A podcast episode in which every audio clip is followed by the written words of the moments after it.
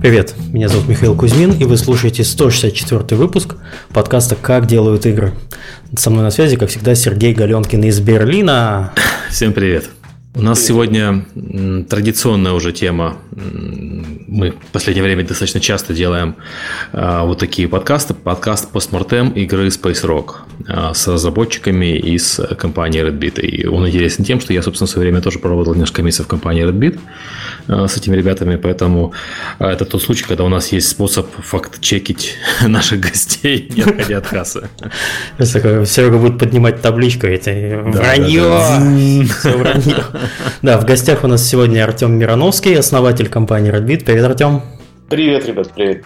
И Сергей Снисовенко, ведущий дизайнер, тоже компании Redbit. Привет всем. А, давайте традиционно по рекламе и Патреону. У нас прямо хорошая неделя для Патреона. Прямо накосили патронов достаточно. Напоминаю, что поблагодарить за нашу безумную деятельность с подкастом нас можно с помощью системы Patreon, ссылка есть в описании. И за неделю нас поблагодарили Александр Шакун, Алексей Устинов и Анна Жигалова. Спасибо вам большое, особенно девушки, это бывает очень редко. Так, наверное, пора перейти к рекламе. Подкаст выходит при поддержке Джина. Джин – это сервис анонимного поиска работы для программистов. Если вы ищете сотрудника, то Джин обойдется вам дешевле и сработает быстрее, чем профессиональный рекрутер. Если же ты ищешь работу, то после размещения резюме в Джин тебе будут писать сам и компании с предложениями, а ты сам выберешь с кем связаться и кому открыть свои личные данные. Джина можно найти по адресу gini.co или Галенкин касая Magic.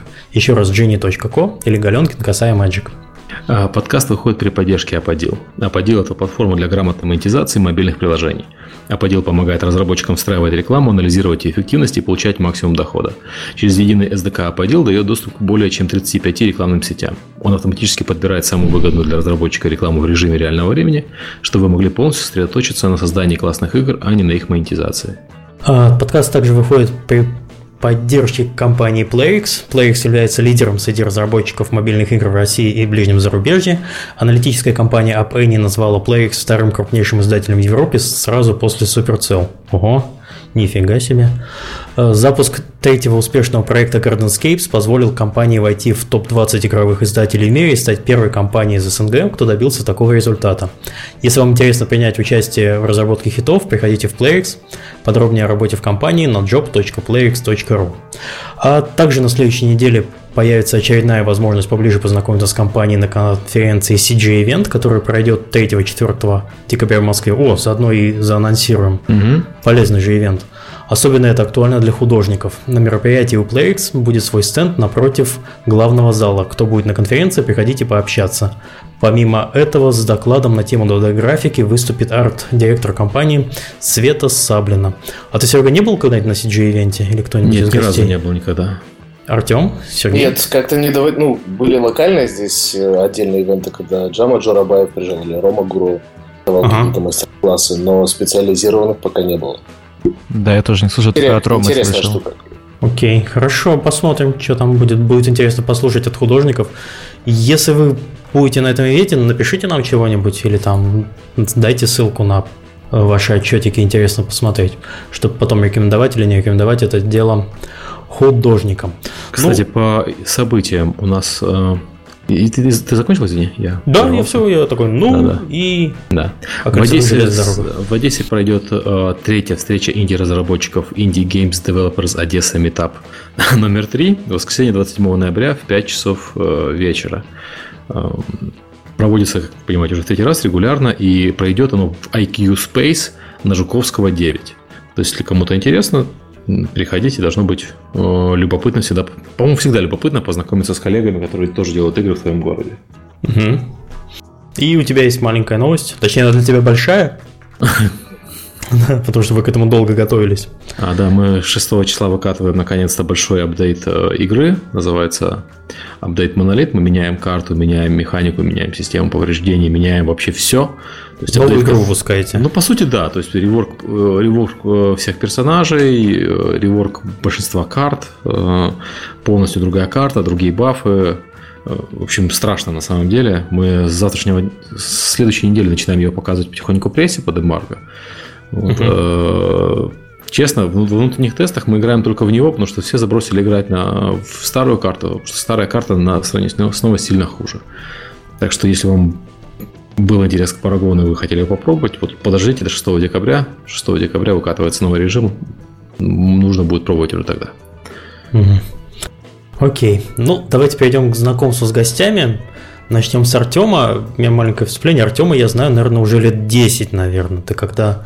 Эм, когда у тебя было Symphony Games? С какого года? Symphony с четвертого года, а мы с тобой познакомились, э, наверное, то ли в конце пятого, то ли в начале да, шестого. в конце пятого, шестого. Когда ты приезжал в первый раз в Светлогорск, э, к Ранку, Кранс. Да. Но мы про это еще расскажем, но просто Артем это, это отличнейший человек. Прямо Приятно, что он наконец-то добрался до нашего подкаста. Расскажи вот про себя. С чего у тебя начинался путь в твой в геймдев и как это все произошло? Да, путь уже... Спасибо, во-первых, за комплименты. Клево, что мы без видео. Вот. Ты там расплакался, наверное. Да, да, я расплакался. Была раскрасная, ужасная картина вообще. Спасибо за теплое слово. А, начинал я давно, в этом ноябре исполнилось 15 лет, как я пришел в игры. А, и начиналось все с того, что по рекомендации Ярослава Кулова, моего э, давнего партнера и нашего девелопмент директора, он меня тогда, будучи директором компании TS Group Сережа Титова в Украине, дал на позицию геймдизайнера. Я сейчас понимаю, это мало что общего имело с геймдизайном, но тем не менее тогда это называлось геймдизайнером. Я был дизайнером карт и нарративным дизайнером и прочее, прочее. После Ты этого, сделал все как обычно. Ну да, мы делали тактический шутер Private Wars и еще приблизительно 40 тысяч миллиардов проектов. Ой, я даже помню этот Private Wars. Ты что? Это легендарный проект, да. Но на самом деле в те времена было очень мало информации в публичном доступе, и все приходилось щупать руками через коммуникацию с, с ребятами, которые там уже 5-6 лет поработали в этой индустрии. Украине там Игорь Карев был, еще некоторые люди в Эль, а в России это был Кранк, Сергей Орловский, другие ребята. Поэтому поспрашивать было мало у кого, и приходилось больше экспериментальным путем. Э, собственно, года три, наверное, три с половиной э, я провел в стенах TS Group, после чего присоединился к команде, которая делала игру 13 век. Она называлась свой Game World Games. Я там управлял художниками. А после чего решил пойти в независимое плавание, и, собственно, появилась наша первая студия, которая называлась Symphony Games в 2000 году. Нашим первым проектом тогда с компанией 1С стал раллийный симулятор, который назывался «Экспедиция трофи Мурманск Владивосток». Такая была Наверное, я не помню точно, но, по-моему, первая раллийная игра. Я, я помню, я с вами познакомился, когда вы этот проект делали. А, я работал в геймплее, и мы собирали а, материал про украинские игры. И про вас был достаточно большой такой раздел, и потом даже рецензия была еще проекта. Что было удивительно, что в Украине, вот в стране традиционной RPG и шутеров, делают э, еще автомобильные игры. Делают не сталкер. Да, да, кто-то делает не сталкер. А, мы, мы часто шутим внутри Redbit о том, что у нас есть всего один человек, который принимал участие в разработке Сталкера, и мы, пожалуй, единственная студия в Украине, которая не может сказать, того, что мы делали Сталкер. Вот. Э, да, я, я помню этот выпуск геймплея, у меня он до сих пор бережно хранится в шкафу, я был очень а, обрадован и счастлив а, о том, что это случилось, потому что много сил было положено, а тут внезапно на нам издании страны мы обнаружили о том, что о нас с любовью написали и очень хорошие оценки игре дали на самом деле. Но такой вот был тернистый опыт. Э, благодаря Юрию Мирошникову, благодаря нормальному и качественному продюсированию ребят из 1С получилась хорошая игра, достаточно она была успешная. Она очень хорошо продалась, как для своего жанра и ниша. Вот, после чего а, мы начали еще много чего делать, а, но все это закончилось тем, что мы в 2006 году познакомились с Кранком, а, с тобой, Миша. Угу. И, собственно, с Кранком мы начали делать, опять же, в партнерстве с фирмой 1С, игру, которая называлась Ownage. Это была, наверное, первая коммерческая дота в мире, потому что Следующие игры, которые начинались, это был Demigod Криса Тейлора, позже Heroes of News, по-моему, да, она называлась? Да, Heroes of News, и официально первая коммерческая э, моба это все-таки Demigod, потому что она вышла. Да, ну я имею в виду, да, все верно, да, верная ремарка. Я имею больше в виду, что мы, наверное, первые, кто начал думать в ту сторону, потому что э, тогда еще, если я не, не ошибаюсь, Сэм может меня поправить, еще Ice Frog работал на самом деле над картой и только-только ушел его. Да, да, да, так и было. Начало. Так и было. На вот, самом деле было а... очень забавно, как Кранк умел хватать тренды тогда. То есть вот посмотрите сейчас на рынок э, мультипле- э, мультиплеерных игр на весь киберспорт.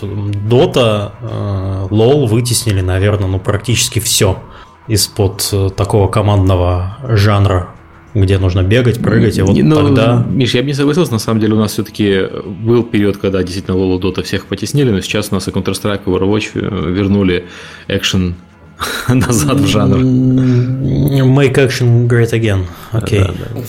Да, да. Не, ну я, я, я говорил про то самое время, что вот смотрите, вот была просто карта. Мы на самом деле, я просто помню то время, мы сидели с Кранком, наверное, часов до 4 утра и гоняли АПМ, вот этот безумный на, в доту всей конторой. Это, это было жутко, конечно. Я домой добирался на такси, ложился спать в 4 там, утра, просыпался э, в 8 и опять ехал на работу. Это было, конечно, дико. Но было весело. Да, я так, чем, чем, чем, чем там закончилась эта история? Да ловлю себе иногда на мысли, что воспоминания об этом периоде уже делают из нас стар, делают нас старыми, потому что верните нашу молодость. А, закончилось все не очень радужно, к сожалению. Игра была готова, наверное, процентов на 70, и а, это была очевидно дота механика, моба механика, а, были коридоры, но было еще две разные карты, плюс был персистентный город в браузере, в котором была экономическая составляющая, там метагейм такой своеобразный. Напоминает вот он... что-то очень. Да, ну, да, напоминает. И, собственно, в восьмом году бабахнул кризис, о котором, наверное, все помнят. А, и получилось так, что оптимизировали затраты 1С, э, и проект был закрыт, ровно как и остальные внешние проекты компании, э, которые они финансировали. И мы были вынуждены его свернуть. Хотя продюсерская сторона и издательская сторона были довольны результатом, все, все нравилось, но вот no money, no honey. Да, После... сколько тогда вообще в это время-то проектов 1С позакрывал? Я помню, это, это было много. жуткое время. Огромное количество. Да, я помню, мы очень много пили в то время спиртных напитков разработчики, потому что как-то надо было отвлекаться. Много чего закрылось. Но, кстати, те, кто выжили после того кризиса, они как-то вот на плаву плюс-минус все до сих пор. Наверное, mm-hmm. такие вещи они, наверное, они укрепляют как-то. Вот. А, как-то я долго говорю, мне кажется, я, я да, давай, саму, да, прежде дал. чем дальше пойти по вот этому пути, мы остановились где-то там году на 2008, да? А давай да. Сергей да, давайте, может, сначала с Сэмом познакомимся сначала. Да, кстати, все Сергея называют Сэм. Это как меня Кузьмичом все называют, как Серегу Сигалом. Вот у Сергея есть кличка Сэм, так что мы его иногда будем так называть. Для простоты. Да, да. подкасте негуманно. Сергей 2, Сергей 1. Да, хорошо. А, я попал в индустрию, наверное, в году 2004. Я сейчас даже посмотрю. А, да, по-моему, в 2004 а, я вообще ну, конечно же, увлекался всеми играми с раннего детства, и там ролевыми играми, и ролевыми играми на свежем воздухе, и вся эта ролевая тусовка, куча знакомых, которые сейчас тоже огромное количество знакомых в этой индустрии, они почти все перебрались сюда, и, понятное дело, увлекался, и первая компания, в которой я работал именно как девелопер, потому что я там начинал как с разных компаний, мы занимались издательством игр, приходилось просматривать очень много там игр компании там Русабит, компании э, Бука э, на территории Украины издавали. И просто приходилось просматривать, не знаю, там 100, 150, 200 игр за год, не меньше.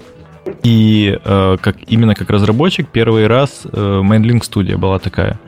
Давненько, она, по-моему, с 2003 года работала. И делали тогда такую, как Total War фэнтези-стратегию Toladar Chronicles.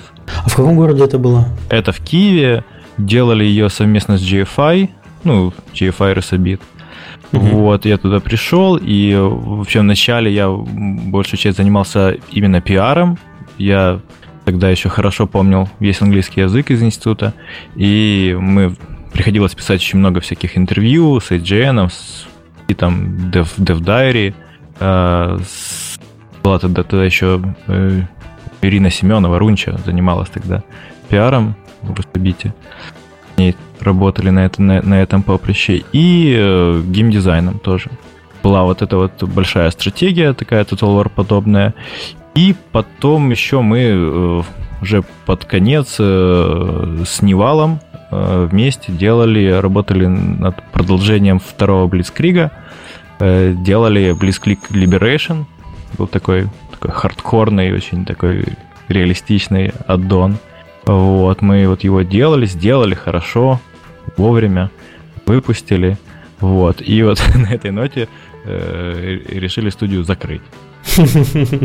Ну что ж, деньги есть, все, зачем? Да, так, действительно так бывает. Э, вот, действительно так вот сделали, сдали, все хорошо, и все как бы разошлись, все разбежались.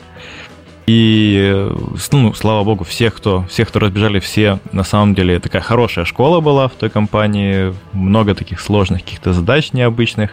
Э, ну, такой геймдев 2004-2005, он такой специфичный был. И все сейчас, на самом деле, в каких-то очень хороших позициях, в очень хороших компаниях, либо свои компании держат. То есть все, все, скажем так, пришли к успеху. Вот. И после этого, собственно говоря, я познакомился с Артемом. И вот после этого мы, я начал работать с Артемом, и на самом деле это было какой то 2006 или 2007 год. Я смотрю, вы, вы, выпуск Blitzkrieg 2 Liberation 2007 год. Uh, ну, значит, 2007 года. И вот с 2007 года... Мы там еще что-то, по-моему, для, для Блицкрика делали. Там карты какие-то, по-моему, для Сталинграда. Ну, то есть это не суть важно. А, да, и потом вот с Артемом мы с 2007 года, и, в принципе, история там разработки, она дублируется. Так что то, что Артем рассказывал, то, на чем он остановился, это все так, все пришли, делали доту для 1С, все было круто, интересно. Вот, к сожалению, большому сожалению, ее закрыли, потому что действительно много работы было проделано. Вот, и после этого вообще были тяжелые времена. Э, то есть вот 2008, когда не, не только просто компании много закрылось, да, но и вообще какой, как-то там наступила мгла, и вообще, ну, то есть вообще действительно все так напряглись, и как-то инвесторы даже все так с опаской э, отошли в сторону. И вот мы так, мы там с Артемом из большого офиса переехали в маленький, долго думали, что делать, вот, решили таки врываться в мир. Уже мы понимали, что надо что-то менять, потому что какие-то браузерки, какой-то, какой-то social появлялся. И надо было что-то как-то все-таки вот туда внедряться, поэтому мы решили делать браузерную игру. Вот, делали браузерную игру, Snail делали мобильные игры. Тогда практически тоже только открылся App Store, и мы, у нас была такая скажем так, мы так на небольшие деньги делали такие маленькие проекты, которые запускались, там аркадки какие-то, и просто мы смотрели. А название не можешь перечислить? Ты говоришь браузерки, там что-то такое. Что а, Браузер, браузерка, больш, большая браузерка была, это Snails, это была браузерка про э, артиллерийский геймплей, как Worms, только это была PvP, такой uh-huh. pure PvP, PvP вышло такое хардкорное, наваристое, то есть там до сих пор есть куча всяких э, видюшек с турниров, были такие очень жестокие турниры, то есть, скажем так, для широкой аудитории э, она была сложновата, но те, кто там все-таки осели, там они, конечно, огромное количество часов наиграли и много там всяких и турниров, и всякого, всякого такого экшена было. Можно было 2 на 2, 3 на 3 играть. То есть вначале вообще даже PvE не было никакого. То есть там только был а, такая Worms арена. Угу. Вот. Потом, да, мы э, экспериментировали с разными мобильными играми, вообще с мобильным рынком, смотрели, как там, как маркетинг, как выходить, как вообще это запаблишить, что там вообще, как, как Мы оно... сделали даже три маленькие игрушечки, вот, они коммерчески как бы все провалились, но это был первый опыт. Это, по-моему, первый iPhone вообще появился, только, только App Store запустился, мы сразу начали экспериментировать и у нас вообще не было, не было iPhone, а был iPod. Был такой маленький, тоненький iPod первый. Что, который... iPhone тогда купить, это же, это же кошмар. Это бюджет, э, бюджет целой инди-студии стоил. Вот, да, ну еще да, кру... теперь сам с одной почкой что делать? Ходится. Вот. Придерживается за бок. А потом, давай, наверное, ты уже, Артем, по очереди будем. Вообще, кстати, вот этот, вот этот период времени, который хочется вспомнить с таким, с налетом ностальгии, когда я, я помню, все начали делать тогда а, первые мобильные игры. Годзины пилили свою стратегию, как она у них называлась, и выпускали, господи. Слушай, ну, а... это особенность не, не, не только это особенность сохраняется и сейчас. То есть это такая особенность узкого, узкого рынка, который заперт внутри себя, где все побежали, я побежал. Ну, и да, вот да, весь да. рынок бегал всегда, вот браузерки пришли, и все побежали делать браузерки. Мобилки пришли, все побежали делать мобилки. Казуалки. Социалки, казуалки, hidden objects, да. да. Весь рынок носился вот туда-сюда, там, как бы были крупные компании, которые не могли так быстро просто носиться туда-сюда, поэтому они были вынуждены доделать mm-hmm. то, что они уже начали делать. А компании поменьше, у которых срок разработки был поменьше, они могли один год делать одно, другой год другое, третий год третье. Кто еще быстрее делал, тот еще быстрее носился туда-сюда. Ну, это, наверное, преимущество как раз компаний, которые делают проекты с маленькими сроками, что они могут быстро переключаться. Время как большие неповоротливые там должны были заканчивать своего сталкера. Ну, к счастью, этот принцип и сейчас сохранился. Единственное, что скорость... Сейчас все или почти все ломанулись э, в VR, а, и тренд сохраняется, потому что единственный тренд, который все видят, вернее, рынка нет, а тренд есть. Вот. А тогда, да, тогда очень динамично все менялось, и мы, мы еди, единственное, где мы сплоховали и куда мы не побежали, это был casual. А, мы попробовали сделать casual. Буквально через месяц, наверное, у нас мы поняли, что не получается от слова вообще. Вот. Ну, слушай, и... после Blitzkrieg-то casual-то делать, ой, как больно, наверное, было всем. Ну, ты, ты знаешь, э, мы Blitzkrieg не делали, это сам в Майндлинке им занимался, mm-hmm. но мы вот после Ovnage, мы вообще такая странная студия, странная команда, мы э, делали вообще игры всех жанров практически, практически для всех платформ кроме шутеров, кроме больших ММО. Вот мы иногда смеемся над этим, потому что у нас практически каждый следующий проект это какой-то новый жанр, новая платформа, вообще mm-hmm. какой-то, какой-то угар. С одной стороны, приятно, прикольно, а с другой начинает хотеться занять какую-то свою нишу и понять, куда же мы все-таки лучше умеем работать. Вот я продолжу, вернусь в эти угу. яркие начала э, или что-то, конец конец, до 2010 года, да. Вот мы сделали эти снейлы, э, получилась достаточно неплохая игра, при этом мы не попали там в... Э, вернее, у нас была ошибка со стилистикой, мы сделали ее мультяшной, при этом игра была очень хардкорная с точки зрения PvP.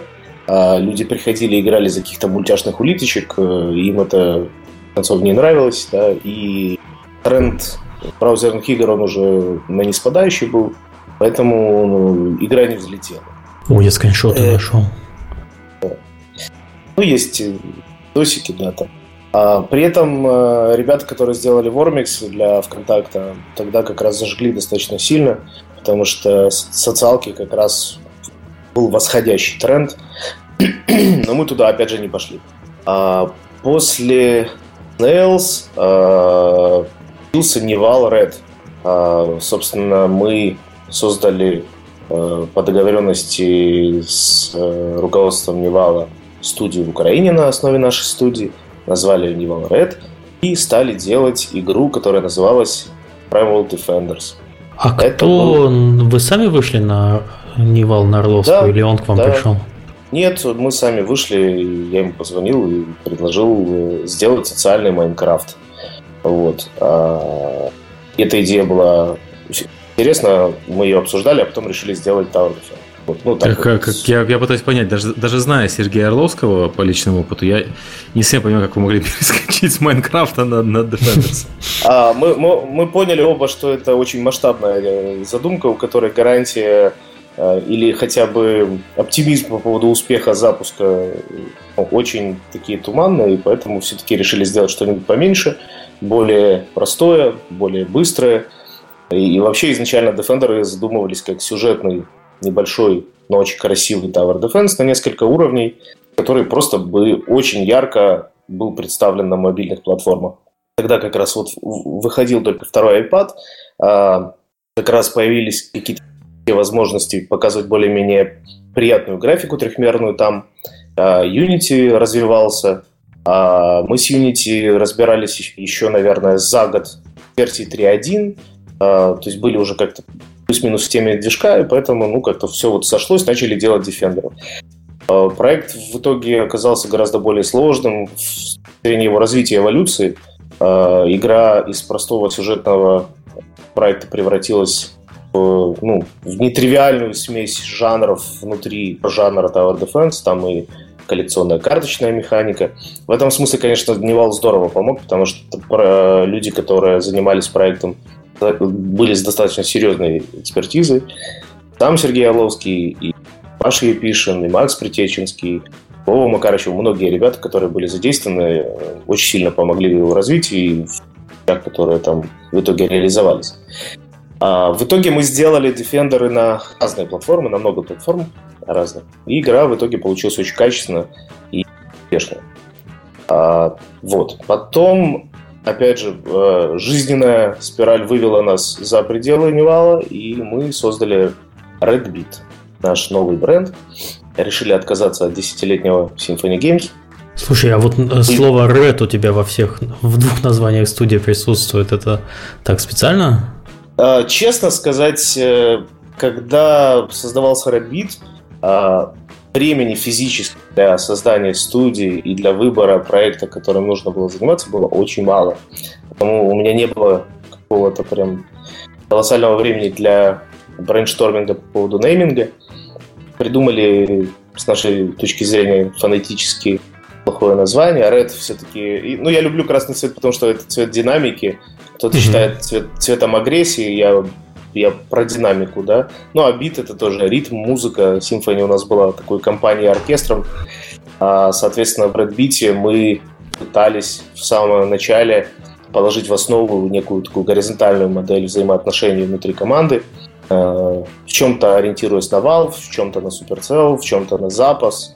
А, ну, смотрели просто по сторонам. Нам нравилось, когда есть оптимальность какая-то в э, процессе, когда э, не совсем нет менеджеров, а когда нет лишних менеджеров, когда люди э, должны быть более компетентные, более мотивированные, чтобы количество времени, которое тратится на их на управление и работой, было уменьшено.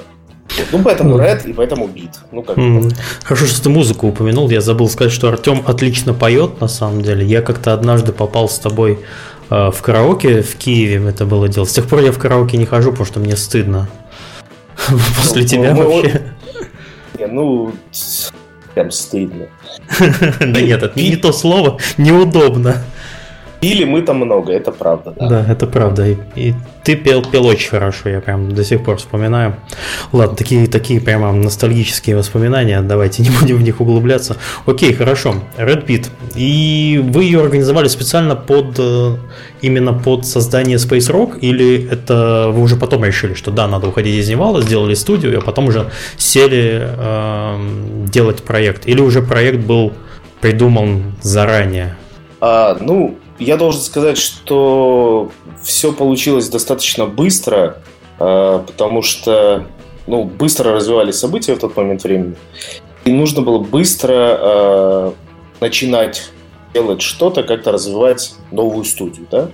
А, мы не создавали компанию под придуманный проект. Мы сначала э, создали студию и начали рационально. Я вот э, саму фабулу расскажу, и, наверное, Сэм гораздо интереснее рассказывать о том, как мы брейнштормили. Я думаю, что, может, даже пару фраз Серега в Галенке я, я, я, я что... не хочу да. просто там э, вмешиваться, потому что вы гости подкаста. Ну да, я могу рассказать, как это придумывали, но давайте все-таки, раз позвали, вы расскажете. Ну, Серега, ты карточку держишь? Да, или кричать, да, когда No, no! А, да, вкратце мы э, сели, начали просто анализировать. Было достаточно небольшое количество ресурсов, и финансовых, и, врем- и временных, соответственно. И, соответственно, нужно, нужно было начать э, делать такую игру, которая, э, производство которой заняло бы не очень много времени. Э, мы бы имели какую-то плюс-минус подходящую экспертизу, плюс-минус подходящее количество людей. Мы смотрели на тренды, которые возможны через время когда игра выйдет, что будет. Мы пытались анализировать, строить какие-то гипотезы. Вот. И смотреть объективно на жанры, на платформы, где мы можем, где мы не можем. Да? А, мы понимали, что мы только что пришли из мобильного проекта, но создать мобильную игру это стоит один, одних денег, а поднять даже тогда, три года назад, ее с точки зрения маркетинга, трафика, там, организации, но это совершенно другие деньги. Новой студией, ноунеймом не, не стали впиливаться в эту историю. На тот момент Steam представлялся наиболее мягкой, лояльной э, и интересной платформой для небольшой инди-студии, поэтому как платформу выбрали ее. А по поводу Space Rogue, как игры, жанра и предпосылок, наверное, Сема расскажет лучше. Да. Ну. А, ну вот начнем с трендов. То есть действительно там, по-моему, вообще на выбор идеи вообще, по-моему, две недели было. Если я так... Ну, короче, там очень мало времени было.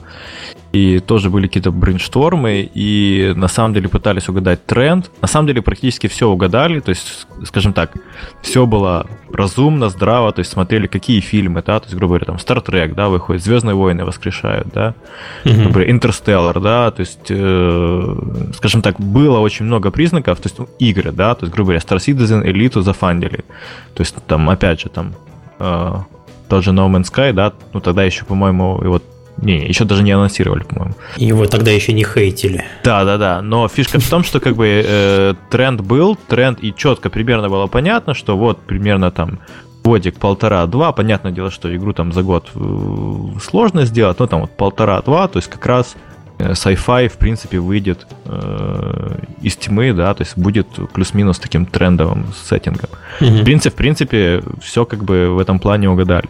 А, и тогда, да, да, то есть была идея взять какую-то вот идею какой-то игры, достаточно успешной, которую, скажем так, не факт, что кто-то сделает подобное. То есть вот был как раз тогда FTL, FTL вышел, все хорошо у него было, они вышли, они были такие инди-инди, и действительно такой у них свежий такой микрожанр, скажем так, такой они изобрели. И, в принципе, с того времени действительно немного таких такого жанра игр вышло, и такого рода геймплея. Вот, так что, в принципе, так все начиналось, то есть, в принципе, всем все понравилось. Ну, не могу сказать, что как бы вся команда там э, поняла вообще, как играть в FTL с самого начала. Но, то есть, игра действительно нишевая, такая достаточно хардкорная, жесткая. Вот, но, скажем так, э, все прогнозы вроде бы казались верными, и после этого начали э, разрабатывать. И, кстати, ну, вообще сам, саму идею FTL, если не знаю память, вот Серега, собственно говоря, и предложил как один, одну из игр, на которых стоит равняться. Ну, идея была в том, что в FTL есть хорошая механика, которую можно упростить, то есть не радикально упростить там совсем-совсем, но сделать так чуть-чуть более э, дружелюбной к пользователю, потому что FTL, поскольку основа на одном прохождении, он очень-очень жестко наказывает пользователя, чтобы была Э, чтобы пользователю не было очевидно, что игра на самом деле не очень, не очень длинная. Э, и поэтому он, он как работал как старая аркадная игра, наказывал тебя постоянно, поэтому ты оказалось, что игра на самом деле длинная, и ты проводишь немного времени, в то время как глубина там не, не очень высокая. Добавить чуть глубины, сделать чуть менее... Из-за глубины можно сделать себе, позволить себе сделать игру чуть менее жестокую к пользователю, э, менее наказывающую, добавить графики и попытаться выехать на двойном выходе Стартрека и пиар-компании перед Звездными войнами. То есть Плюс... на, на всплеске интереса к sci-fi. Э, а я помню, Серега, ты еще собирал э, картинки референсы, я помню, подписывался на Pinterest у тебя. Да, да, у меня огромное количество там э, было рефов э, по фантастике 50-х, 60-х, 70-х, 80-х годов. И угу. там очень четкие стили и тренды, начиная, я с 30-х начиная собирал, но там больше всего, конечно, вот эти 50-е, 60-е. Очень интересно смотреть было, как оно все эволюционировало, и в итоге тот стиль, который пошел в Space Rock, который делал Ромагро, он на них не похож, он такой реинтерпретация 80-х, я бы сказал, с вкраплениями немножко 60-х годов. Ну, достаточно mm-hmm. ретро для 2014 года, вполне достаточно ретро. Да, там еще я еще добавлю, что Рома э, в итоге э, вернулся с этого пути. У нас появились ребята из Калининграда, э, которые подхватили, к счастью, гармоничный наш стиль. Э, это супруги Заряновы, Вова и Люда. Вот замечательные ребята, которые помогли нам э, гармони... гармонично довести это все до стилистического завершения. При слове вот. Калининград и... я так немножко раз напрягся. Они в Киев переехали? Я да, они, ну, я с ними они не знаком, не, к сожалению. А, они не переезжали в Киев, они э, поработали у нас, по-моему, в Киеве а, три месяца. Угу.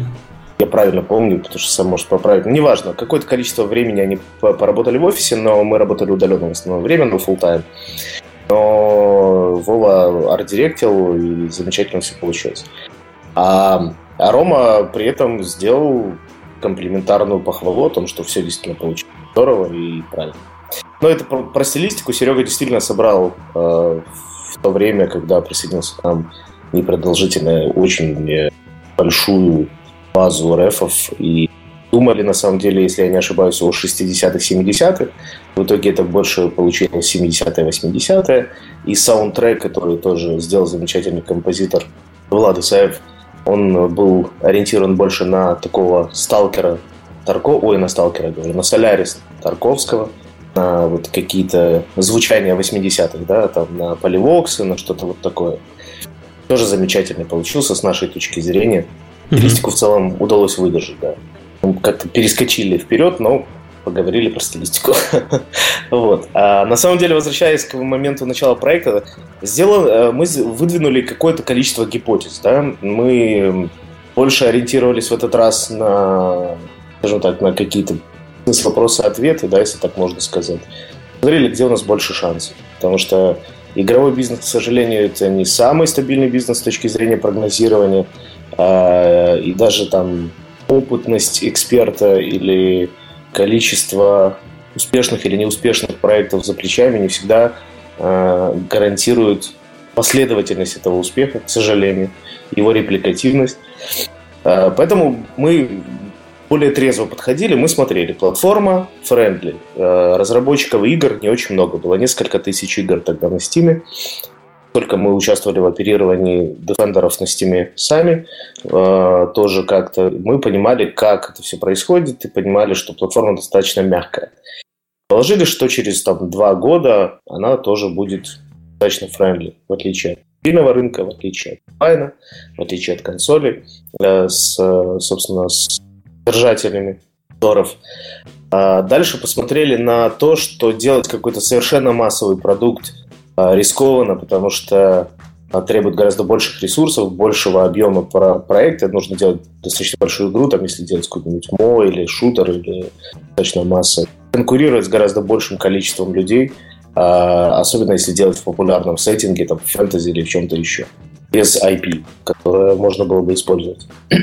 Поэтому обратили внимание на нишевый продукт. А, и идея была в том, чтобы не копировать FTL и не клонировать FTL как продукт. А, действительно понравилась концепция того, что ребята, наверное, впервые за долгое время придумали такой отдельный субжанр. Это было очень интересно. И мы захотели его э, эволюционным способом как-то развивать. То, что вот Серега в частности говорил о том, чтобы сделать его более френдли, да, сделать его более простым для входа, сделать его не таким напрягающим с точки зрения ограниченности во времени игры, чтобы человек а, играл в первую очередь не в бои, а в exploration космоса, потому что это интересно. Мы все хотели в детстве там, быть космическими исследователями, мы все хотели летать как Хан Соло по вселенной, открывать там Татуины, Хоты и прочие планеты. Там, и, вот. А в Space Rogue, кроме Exploration, была еще реальная возможность быть капитаном космического корабля этим самым Ханом Соло. А, действительно, мы механики в теле использовали как ядро игры, но собирались э, сделать эту игру наследницей скорее, потому что ребята из Upset Games, которые сделали замечательный FTL, они э, сообщили о том, что они не будут продолжать делать FTL 2, займутся какой-то другой разработкой.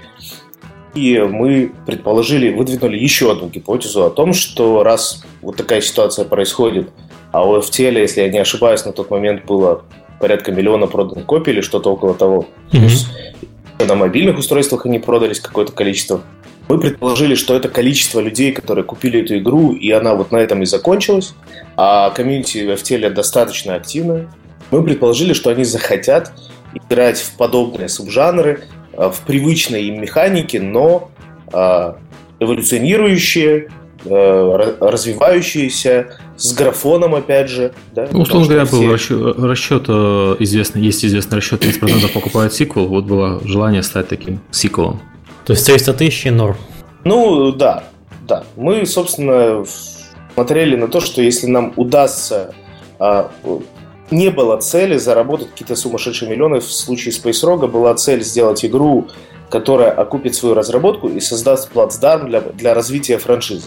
Мы хотели из Space Rogue а, сделать франшизу, да, выпускать игры в этой вселенной, делать а, ну, потому что бэклог по развитию подобного жанра у нас там еще там на годы, годы, годы вперед на самом деле. Мы хотели делать э, очень много всего. Мы хотели делать user-generated content. Мы хотели делать, чтобы люди сами конструировали корабли, чтобы люди сами конструировали там персонажей, чтобы люди э, там, занимались развитием игры самостоятельно. Потому что это тоже был тренд на тот момент времени, ими особенно, воркшопы и прочее. А мы хотели делать высадки на планеты. Да? Вот недавно вышла какая-то игра, я забыл на самом деле, как называется. Там они сделали изометрические высадки. Это тоже была идея для развития Space Rogue. И это такие core идеи, их достаточно много было. Жизнь оказалась такой. То есть все эти гипотезы, которые были валидными, а, многие из которых подтвердились, но тем не менее а, вот о нюансах этих гипотез о результатах этих гипотез мне поможет Сема тоже рассказать, потому что он живейшее участие принимал. А, наверное, знаете, как... А, я попрошу тебя, знаешь, как о чем рассказать? А, это же подкаст э, ребята позвали, чтобы мы рассказали о постмортами, да, мы проанализировали. Я бы хотел сказать, что мы настроены рассказать абсолютно честно, без надувания щек, что происходило с разработкой Space Rogue, что у нас получилось, на какие камни и грабли мы не наступили, потому что мы этот опыт купили за очень много денег. Ну, там, кстати, в чате у нас народ э, как раз с недоумением понимает, все это, конечно, хорошо, но игра там продалась по Steam Spy, там 6 тысяч копий. Вот на самом деле народ, видимо, не понял, э, видимо, описание не читают. Вот там было написано, что мы собираемся говорить как раз о проблемах проекта и решения этих проблем и вообще сделать какие-то выводы. Потому что подкаст сегодня супер-мега полезный, потому что ребята пришли рассказать про, на самом деле, неудачу, а не про успех и надувать щеки. За это огромное спасибо. Да, я вот, да, да, спасибо, Миш. Э, я перед э, договорю, да, и хочется сегодня как раз транслировать этот опыт с той э, той точки зрения, что нам он стоил дорого, и, возможно, что-то из того, что мы сегодня расскажем, э, для кого-то будет полезно и бесплатно. Ну, я бы тоже не сказал, что это прям провал-провал, потому что дальше, когда мы поговорим после постмортема, мы игру будем запускать еще на, на Windows Store, на Mac Store. Сейчас mm-hmm. ребята из Mail.ru запустили свой магазин, мы с ними будем сотрудничать. А, плюс игра еще все, все же не брошена. А, и когда мы поговорим уже про маркетинговые наши проблемы, наверное, я тогда дальше продолжу о том, что на Space Rock хоть и не фантастическая история успеха, но и не фантастическая история провалов тоже. Ну да, есть, вот. же, есть же проекты, которые вообще не выбираются, вообще из, из ниоткуда. На самом деле у нас больше продаж, чем 6 тысяч. Э, я не, не могу сказать полную цифру, но э, ну, не очень больше, скажем так, честно, да, потому что нормальный алгоритм. Но вот то, что ну смотри, мы же, ты же сказал, что вы рассчитывали на 300 тысяч копий продаж. Да-да-да, это, да. этого мы не добьемся, скорее всего. Э, но если на, надо понимать просто, что вышедшая игра это некий продукт, который все равно остается в магазинах, который продается, имеет там постпродаж, Угу. Там, за год, два, три все равно он заработает каких-то денег, каких-то денег он вернет. Это не то, что, знаешь, там вышло, пропало и протухло и все. Ну, маленькие продажи какие-то длинные. Будут бандлы, будут еще какие-то вещи. Вот, поэтому, но опыта мы приобрели колоссальное количество на, именно на ошибках и граблях. Угу. Погрузи нас, пожалуйста, в глубины ужаса разработки инди, хардкорной инди-игры про космос. Да никакого, да. никакого ужаса нету. На самом деле, э, на самом деле для, для того, чтобы совершить ошибку, не надо совершать много ошибок. Достаточно сделать э, одну-две ошибки и, и, несмотря на то, что все будут очень, скажем так, хорошими специалистами, подкованными, э, и оно может просто пойти чуть-чуть не так. Э, ну, скажем так, здесь вот мы на самом деле там с трендами, да, совсем особенно с тем, что Э, в, конкретно в дизайне заранее, да, там тоже закладывали, что будет UGC, что вообще, ну, то есть потом как бы все эти вот несколько лет, да, мы наблюдаем, что UGC это и есть, собственно говоря, тот самый тренд, который, скажем так, очень сильно толкает многие проекты, особенно такие нишевые. И в этом плане, скажем так, я не думаю, что мы совершили какую-то ошибку. Все, в принципе, было хорошо, и, в принципе, даже сейчас, если обсуждать, оно все тоже, скажем так, жизнеспособную комбинацию делает. А, одна, на самом деле, скажем так, ошибки были в продакшене. То есть ошибки были в продакшене и плюс э, немножко недооценили. То есть, во-первых, сам проект, на самом деле, несмотря на то, что это инди, э, и делался он там полтора года, да, там двумя людьми, он действительно оказался очень сложный по архитектуре. То есть, в принципе, на самом деле, урок номер один, что, возможно, не стоит. Э, конечно же, там студия, вы вместе, например, работали, да, вы создали новую студию, вы хотите выбрать первый проект, несмотря на то, что вы вместе работали, у вас, вас, вас нужно новые процессы налаживать, все равно новые люди приходят, лучше стартовать с проекта попроще. Потому что этот проект это не такой проект, которым можно, скажем так, полноценный геймплей луп прототип, да, там запилить, к примеру, там за месяц. И э, игра с точки зрения структуры сложная, и на нее, скажем так, очень много работы нужно положить, чтобы дойти до того момента, где вы можете уже там каким-то итеративным дизайном что-то менять, добавлять, говорить зашло, не зашло, менять, как, собственно говоря, большая часть разработчиков и делает. А, и тут еще было, у нас как бы начиналась одновременно и студия, и вот проект новый, и еще э, собственно говоря, было еще такое начальное предложение, еще кроме сделать того, что сделать проект, еще сделать фреймворк. То есть фреймворк какой-то плюс-минус универсальный, на котором можно сделать еще э, другие проекты, скажем так. И учитывая то, что как раз когда все начинается, хочется все, и хочется сесть попой на два стула, вот, тогда вот, скажем так, мы подумали, что это действительно неплохая идея, да, и, скажем так, согласились на то, что действительно давайте, давайте попробуем. Несмотря на то, что, в принципе, мы все понимали, как-то, ну, скажем так, раньше была другая фишка. Раньше все, скажем так, были предложения часто написать свой движок, к примеру, да, и, mm-hmm. естественно, все это, конечно же, там плюс-минус являлось, что, ну, как, как, какой бы хороший движок не был, какой бы хороший точно так же фреймворк не был, все равно на него тратится время драгоценное, чтобы его написать. И в данном случае, если у вас, например, вы хотите за год выпустить, сделать вот этот вот, э, скажем так, vertical slice, такой билд, в котором вы хотите уже делать геймплей, э, уже какие-то серьезные итерации, да, а у вас, например, полгода разрабатывается фреймворк, то, ну, очевидно, что вы просто не успеете это сделать. То есть, на самом деле, э, ну, делать фреймворк это тоже, в принципе, ну, э, стратегически нельзя сказать, что это э, плохое решение. Тут проблема была в том, что как бы именно вот проблема номер один, да, это в том, что и игру, да, за, в принципе, достаточно сжатый срок, и фреймворк. И в итоге, да, в итоге я как дизайнер, да, на самом деле в такой ситуации дизайнер очень долго ходит, да, и только, скажем так, работает с бумажками, да. У него нет возможности работать непосредственно с билдом, нет возможности э, какую-то итеративную работу вести, и получается, что, грубо говоря, допустим, проходит год, и у вас как раз получается билд такой, ну, скажем так, э, вот как в FTL, да, допустим, если вы делаете доту, вы все, все равно вначале будете собирать такую доту.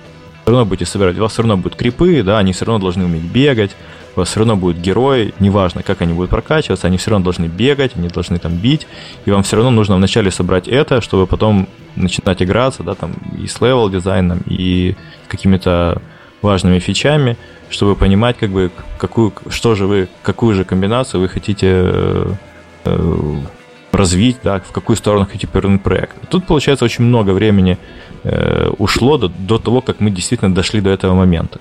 Э, и, э, а, естественно, учитывая то, что э, проект разрабатывался, то есть там было какое-то ограниченное время на него заложено, наступает момент, когда инвесторы говорят, что как же так, давайте выпускать. Мы говорим, ну блин, оно еще не готово. И, грубо говоря, ну все равно, скажем так, э, такое среднее решение, да, выпустить в Early Access. И, э, а скажем так, тут кроется вторая, да, как бы вторая причина, то, что Steam уже не такой Steam, как мы его видели до этого, познакомились. И он был Steam уже не торт. Вообще, ну, то есть он, скажем так, э, мы... На тот когда... момент ожидания от игр в Early Access были уже высокими. То есть люди привыкли к тому, что в Early Access выходят полностью готовые продукты просто с багами. И, и они не были mm. готовы вот, э, к проекту, который был на самом деле в честной бете такой. Ну, то есть он выходит игра, ну, скажем, там без мультиплеера или что-нибудь ну, такое. Без или только мультиплеер. Чего, только да. ядро по сути. Да, ядро. Ну, да, да. Я ду... Но ядро хорошее. Да, вот нельзя, на самом деле, да. Вот сейчас как бы так делать абсолютно нельзя. Это уже четко понятно. То есть игры, которые, скажем так, не технически, что важно, потому что у вас будут баги, особенно если игра сложная, да, и вы сделали ее очень быстро, у вас будут баги, а в Early Access абсолютно никто с багами не смирится. Это, то есть это все миф о том, что э, все читают, что Early Access, да, здесь могут быть баги. Конечно же, все, как только видят первый баг, особенно если это critical баг, например, как потеря сейва, да, или что, это просто сразу э, будет ненависть. И, то есть тут и, и точно так же она должна быть маркетинг реди. То есть, грубо mm-hmm. говоря, действи- это действительно все правда, что говорят о том, что двух релизов на самом деле не бывает. И действительно, то есть то, что сейчас игры, которые выходят в Early Access, они, ну, на самом деле видно даже за последние два года.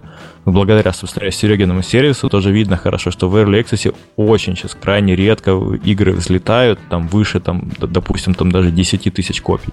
То есть крайне редко, и это обычно ты четко можешь понять, э, откуда ноги растут, почему это произошло. Потому что это, ну, как, например, там, не знаю, с арком, да, там, или кем-то еще, там четко понятно, почему она... И вот, и это вот, да, вторая ошибка, то, что вот марке... не маркетинг ready, не, мар... не technical ready продукт нельзя выпускать на early Access, тем более то, что еще и надеяться, что будет два релиза, потому что вы все равно сожжете какую-то маркетинговую активную ресурс какой-то. А вот. а я четко не услышал, почему было принято решение все-таки в Early Access выходить? Э, то есть там же есть чек-лист от Valve, на который вы должны четко ответить. Вы всем на все вопросы ответили правильно? Ну, Нет. Или... Там, Нет? Не-не, там все, ну, она, она как бы, э, билд был готов, то есть он как бы был играбелен, дело в том, что просто... Не-не-не, у меня вопрос в том, почему было принято решение выходить в Early Access, ну, то есть зачем он был нужен? Ну, потому что было выделено время на разработку, и, ну, учитывая то, что нет уж, э, в то время не было такого однозначного четкого понимания, да, этого Early Access. То есть было э, потрачено какое-то количество времени. Давай Уже... я попробую еще ответить. Да, давай. А, с, э, смотрите, я сначала резюмирую пару штук, э, которые говорил сам, для того, чтобы у ребят, которые слушают, э, были четкие выводы по, по поводу сказанного. Первое, это не начинайте, э, если вы небольшая инди-команда, которая начинает новый проект, э, и, например, делали вместе какой-то проект до этого, не начинайте более сложный проект технически, делайте первый продукт попроще и делайте первый продукт для той платформы, на которой у вас будет возможность сделать продвижение и маркетинг, хотя бы гипотетически. Это первое резюме. А, старайтесь сделать, пусть этот проект, пусть этот проект стоит как можно дешевле и делается как можно быстрее. Потому что в случае успеха вы имеете шанс что-то заработать, в случае неуспеха вы потеряете немного времени и денег, но приобретете опыт. Это первое резюме. Второе резюме. А, если уж вы поняли в пути, а, что кроме того, что вы делаете игру, вы зачем-то начали или достаточно рационально подумав, начали делать какие-то внутренние сервисы для своей студии, будь то фреймворки движковые, будь то э, какие-то оперативные системообразующие софты, э, не знаю, эксперименты с моделями управления, там, с процессами, еще что-то, остановитесь. А давайте agile введем. Да, ну или там давайте там сейчас все там голые с галстуками красными будем ходить вообще. И... В общем, не делайте этого. Постарайтесь сократить телодвижение до минимума, как э, акулы, да, и просто плыть вперед к одной очень понятной и не очень далекой цели. Это вот не распыляйтесь, в общем, да. Мы распылялись на наш фреймворк. Это была хорошая, правильная идея на самом деле сделать фреймворк, с помощью которого оптимизировать производство продукта и убыстрить производство всех следующих продуктов на какой-то достаточно значительный процент времени. Но mm-hmm. ресурсов той команды, которая начинала а, работать, явно не хватило для того, чтобы реализовать две эти хорошие задумки одинаково хорошо. Поэтому не, не делайте так, это плохо. Вот. По поводу раннего доступа. Изначально, когда мы начинали студию, очевидно, что денег собственных у нас, к сожалению, не было. Мне пришлось привлекать внешние инвестиции, и э, они были, очевидно, ограничены. Да? соответственно, когда мы э, четко спланировали деньги, время, да, и когда мы поняли, что пора показывать какие-то результаты, мы э, хотели игру выпустить в ранний доступ. Опять же, не, не очень понимая на тот момент времени, что Steam кардинально изменился в, пер, в первый раз, потому что до момента релиза в августе Steam изменится еще дважды. А, поэтому на тот момент времени мы не очень понимали, что и комьюнити изменилось достаточно сильно. Мы, например, смотрели на игры, которые там три года находятся в раннем доступе, типа там Kerbal Space Program, еще хорошие игры, но тем не менее, которые находятся там с версии типа 0.2 или 0.3, и люди прощают им не просто баги, а отсутствие игры на самом деле. Мы думали, что э, выпустив Space Rock в ранний доступ, мы получим доступ до комьюнити, которая позволит нам понять, как правильнее игру довести до финала, чтобы она получилась как раз такой, которая нужна им после FTL, после других продуктов. Что мы будем mm-hmm. в условиях раннего доступа работать конкретно с комьюнити очень активно, и они будут лояльны, они будут помогать разрабатывать игру, да, они будут участвовать в этом девелоперском соревновании. Оказалось, что это не так. Уже Но мысль-то правильная. Большинство разработчиков, и которые я периодически смотрю, продукты, которые выходят э, в Early Access, и это, наверное, в 90% случаев у всех на ответ на первый вопрос, а давайте вы а, нам поможете сделать игру лучше. У нас есть то-то, то-то и то-то, игра делается столько-то, на столько-то людей, но вот мы хотим фидбэка. Это большинство людей выходит на Steam за фидбэком. И почему это не так? Что, что, что, что не работает? А, фидбэк, фидбэк на самом деле был и до сих пор есть, и мы его э, внимательно слушали и слушаем, и общаемся с людьми, которые оставляют нам свои отзывы или пишут нам э, как-то с нами контактируют. И, собственно, благодаря этим людям много чего в игру и попало в текущей версии. Благодаря mm-hmm. этим людям много чего поменялось и улучшилось на самом деле, да. Но э, гипотеза не заработала в той части, в которой мы предполагали, что это будет такое, знаешь, счастливое плавание на общем плоту, когда сидят э, твои игроки, ты со своей идеей в виде этого плота и пытаешься из него на ходу сколотить бригантин. А, оказалось, что э, ты нормально выходишь в нормальное циничное коммерческое пространство, где ты продаешь товар, и этот товар не воспринимается как альфа, он воспринимается как продукт. Угу. А, и гипотеза о том, что тебе простят его сырость, а, на тот момент э, Early Access как раз изменился, и комьюнити изменилось. Э, много проектов начало выходить в ранний доступ, много проектов, в разы больше проектов начало релизиться, и поэтому э, появился профицит, ну или, по крайней мере, выбор у людей, куда потратить их стабильные сотню долларов да, на игры – гораздо даже более широкий. Поэтому ну, я, я могу тем, сказать, да. когда Defender выходили, э, рынок Steam был э, одна игра в день. И это было событие. И они обычно не одну игру в день выпускали, выпускали там 5 игр в неделю выпускали. Это было каждый, каждая игра была событие, про каждую игру писал пресса, делал э, обзор Total Biscuit, потому что все было интересно. Когда Space Rock выходил, еще была не полная задница, естественно, не то, что сейчас, но уже было там порядка 100 игр в месяц, то есть это было достаточно тяжело выделиться, у людей появилось огромное количество новых продуктов, и у успешных игр, так, планка качества, успешных игр в Access, планка качества действительно была очень высоко э, задрана. То есть было все еще огромное количество игр, которые были э, хуже Space Rogue, э, которые выходили сырые сырые в Early Access, вот так они, собственно, все и попроваливались там, и до еще не добрали. Вот, то есть резко планка качества, она поднялась за два года с момента Defenders. Да, и в целом комьюнити стима покупатели, они э, более избирательны стали. Поэтому, когда э, я, я, sorry, я сейчас да. себе добавлю. Вот эти все предположения, они стоили, строились, если ты помнишь, не на, не на ощущение, что вот все вокруг добрые и милые, и мир, э, и планета засеяна цветочками, а на опыте Defenders, когда, который вышел сырой, вышел, э, в, по сути, в Early Access, только он не назывался Early Access, потому что Early Access только запустился одновременно с Defenders. И который перепилился по заветам комьюнити, и которому комьюнити там очень много фидбэка давало да. полезного. Угу. И, и а, вот то есть это был, был опыт выхода на Steam с, э, по сути, в Early Access с работой с комьюнити, который прошел хорошо. Соответственно, а сколько лет прошло между запуском э, Defenders в Early Access и Space Rock? Ну, полтора года, на самом деле. Слушай, не такой-то большой срок. Да, да, совершенно небольшой срок. То есть, это, ну, mm-hmm. я бы тоже так думал, на самом деле. У нас есть опыт, вот, живой проект. Мы давайте этот опыт перенесем на следующий. Прошло всего полтора года, это Это не знаю, это не огромный срок, это довольно вменяемое количество времени.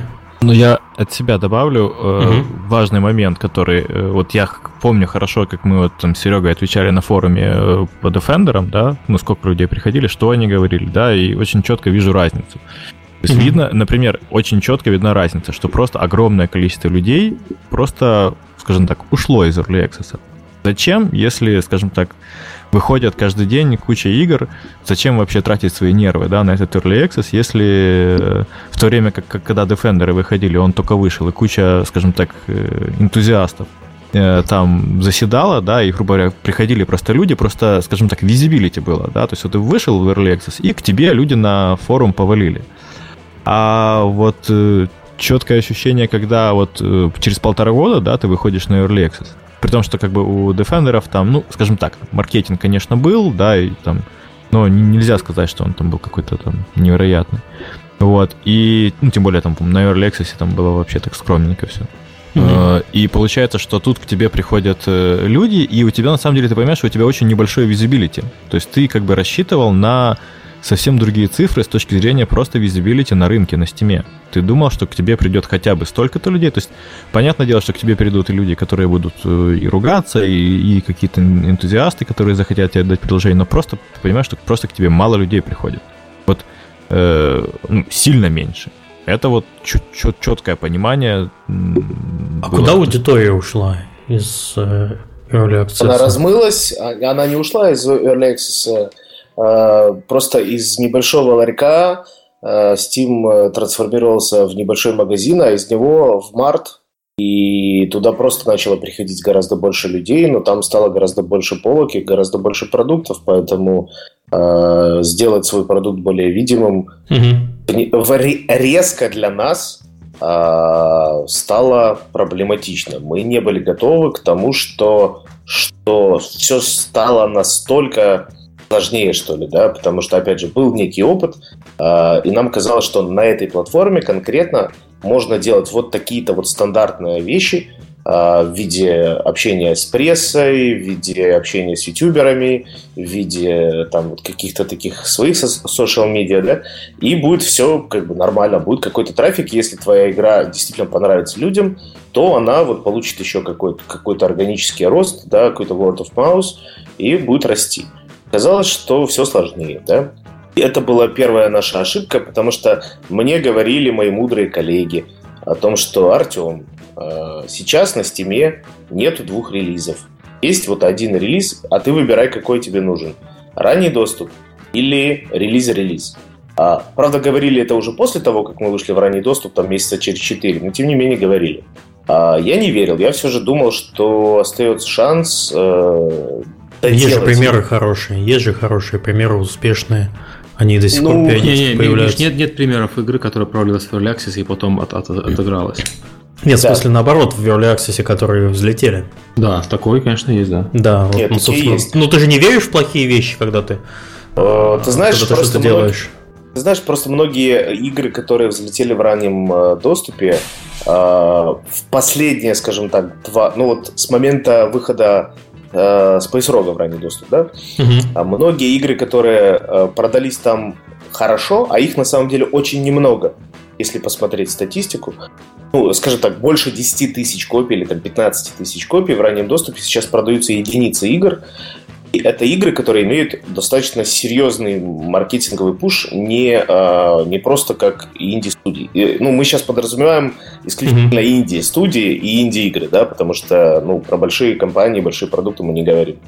Так вот, тот же Ark, например, замечательная игра, но их хорошо пушили, их паблишеры, у них была там серьезнейшая маркетинговая поддержка с выставками, стендами. Ну, да, у них миллионов 10 было на маркетинг потрачено ну, вот. долларов примерно. А, а у нас игра стоила там разы, разы, разы, разы дешевле. Да? Вся. Поэтому э, речь шла именно о инди-командах и возможности инди-разработчиков получить доступ к каналам маркетинговым и как-то убедить свои, свое комьюнити в том, что ты делаешь интересный продукт для них. Вот. А, соответственно, эта гипотеза нас тоже подвела с выходом в ранний доступ. Мы начали анализировать, что делать, и мы совершили автоматически, сразу же, параллельно, грандиознейшую ошибку номер 4 А, мы посмотрели на тайтлы инди-студий, которые были очень успешны, типа Prison Architect и других, которые имели высокую цену, а, но mm-hmm. за счет ниши, за счет э, своей какой-то инновационности они э, ну, зарабатывали достаточно большие деньги и играли в длинную на, на распродаже. Поэтому и мы поставили на старте большую цену. Это была космическая цена для этой игры. Это было 35 долларов.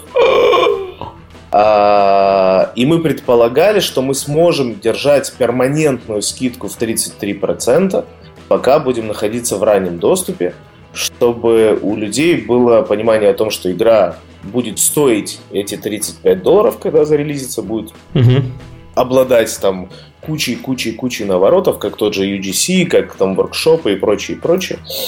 Это действительно была бы большая игра. При этом иметь перманентную скидку э, вот как раз э, на то, что у нас игра сейчас не того уровня, но мы с ней работаем. Это была, наверное, самая большая ошибка из всего, о чем мы сегодня говорим.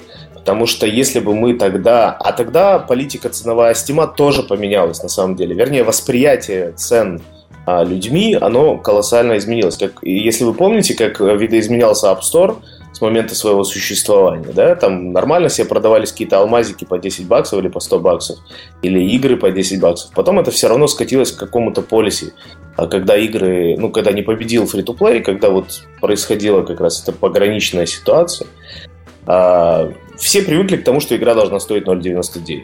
В правильном да, случае да. 1.99. А, хотя до этого год это было не так. Вот со Steam произошло плюс-минус то же самое.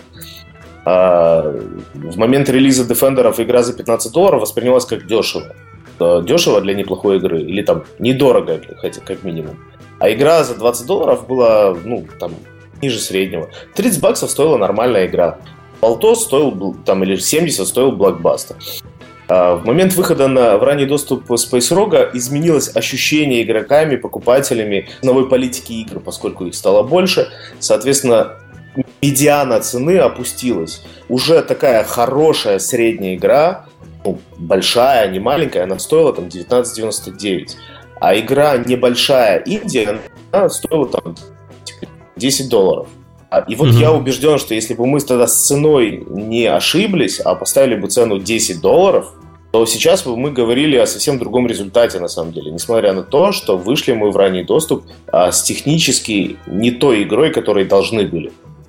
Поэтому, опять же, подводя некую черту для людей, которые слушают, не ставьте а, для, если вы уж решили выходить в ранний доступ, а я на сегодняшний момент считаю, что этот инструмент в случае Steam не работает больше, и в принципе не работает, либо же вы считаете, что выйдя в ранний доступ, вы получите свой э, настоящий релиз, да, и будете делать баз-дэй, будете работать с ним как с настоящим релизом, а релиз игры просто используете как дополнительный пресс-повод для какого-то спайка продаж, тогда, возможно, это инструмент. Но, тем не менее, как просто возможность доработать игру, он не работает.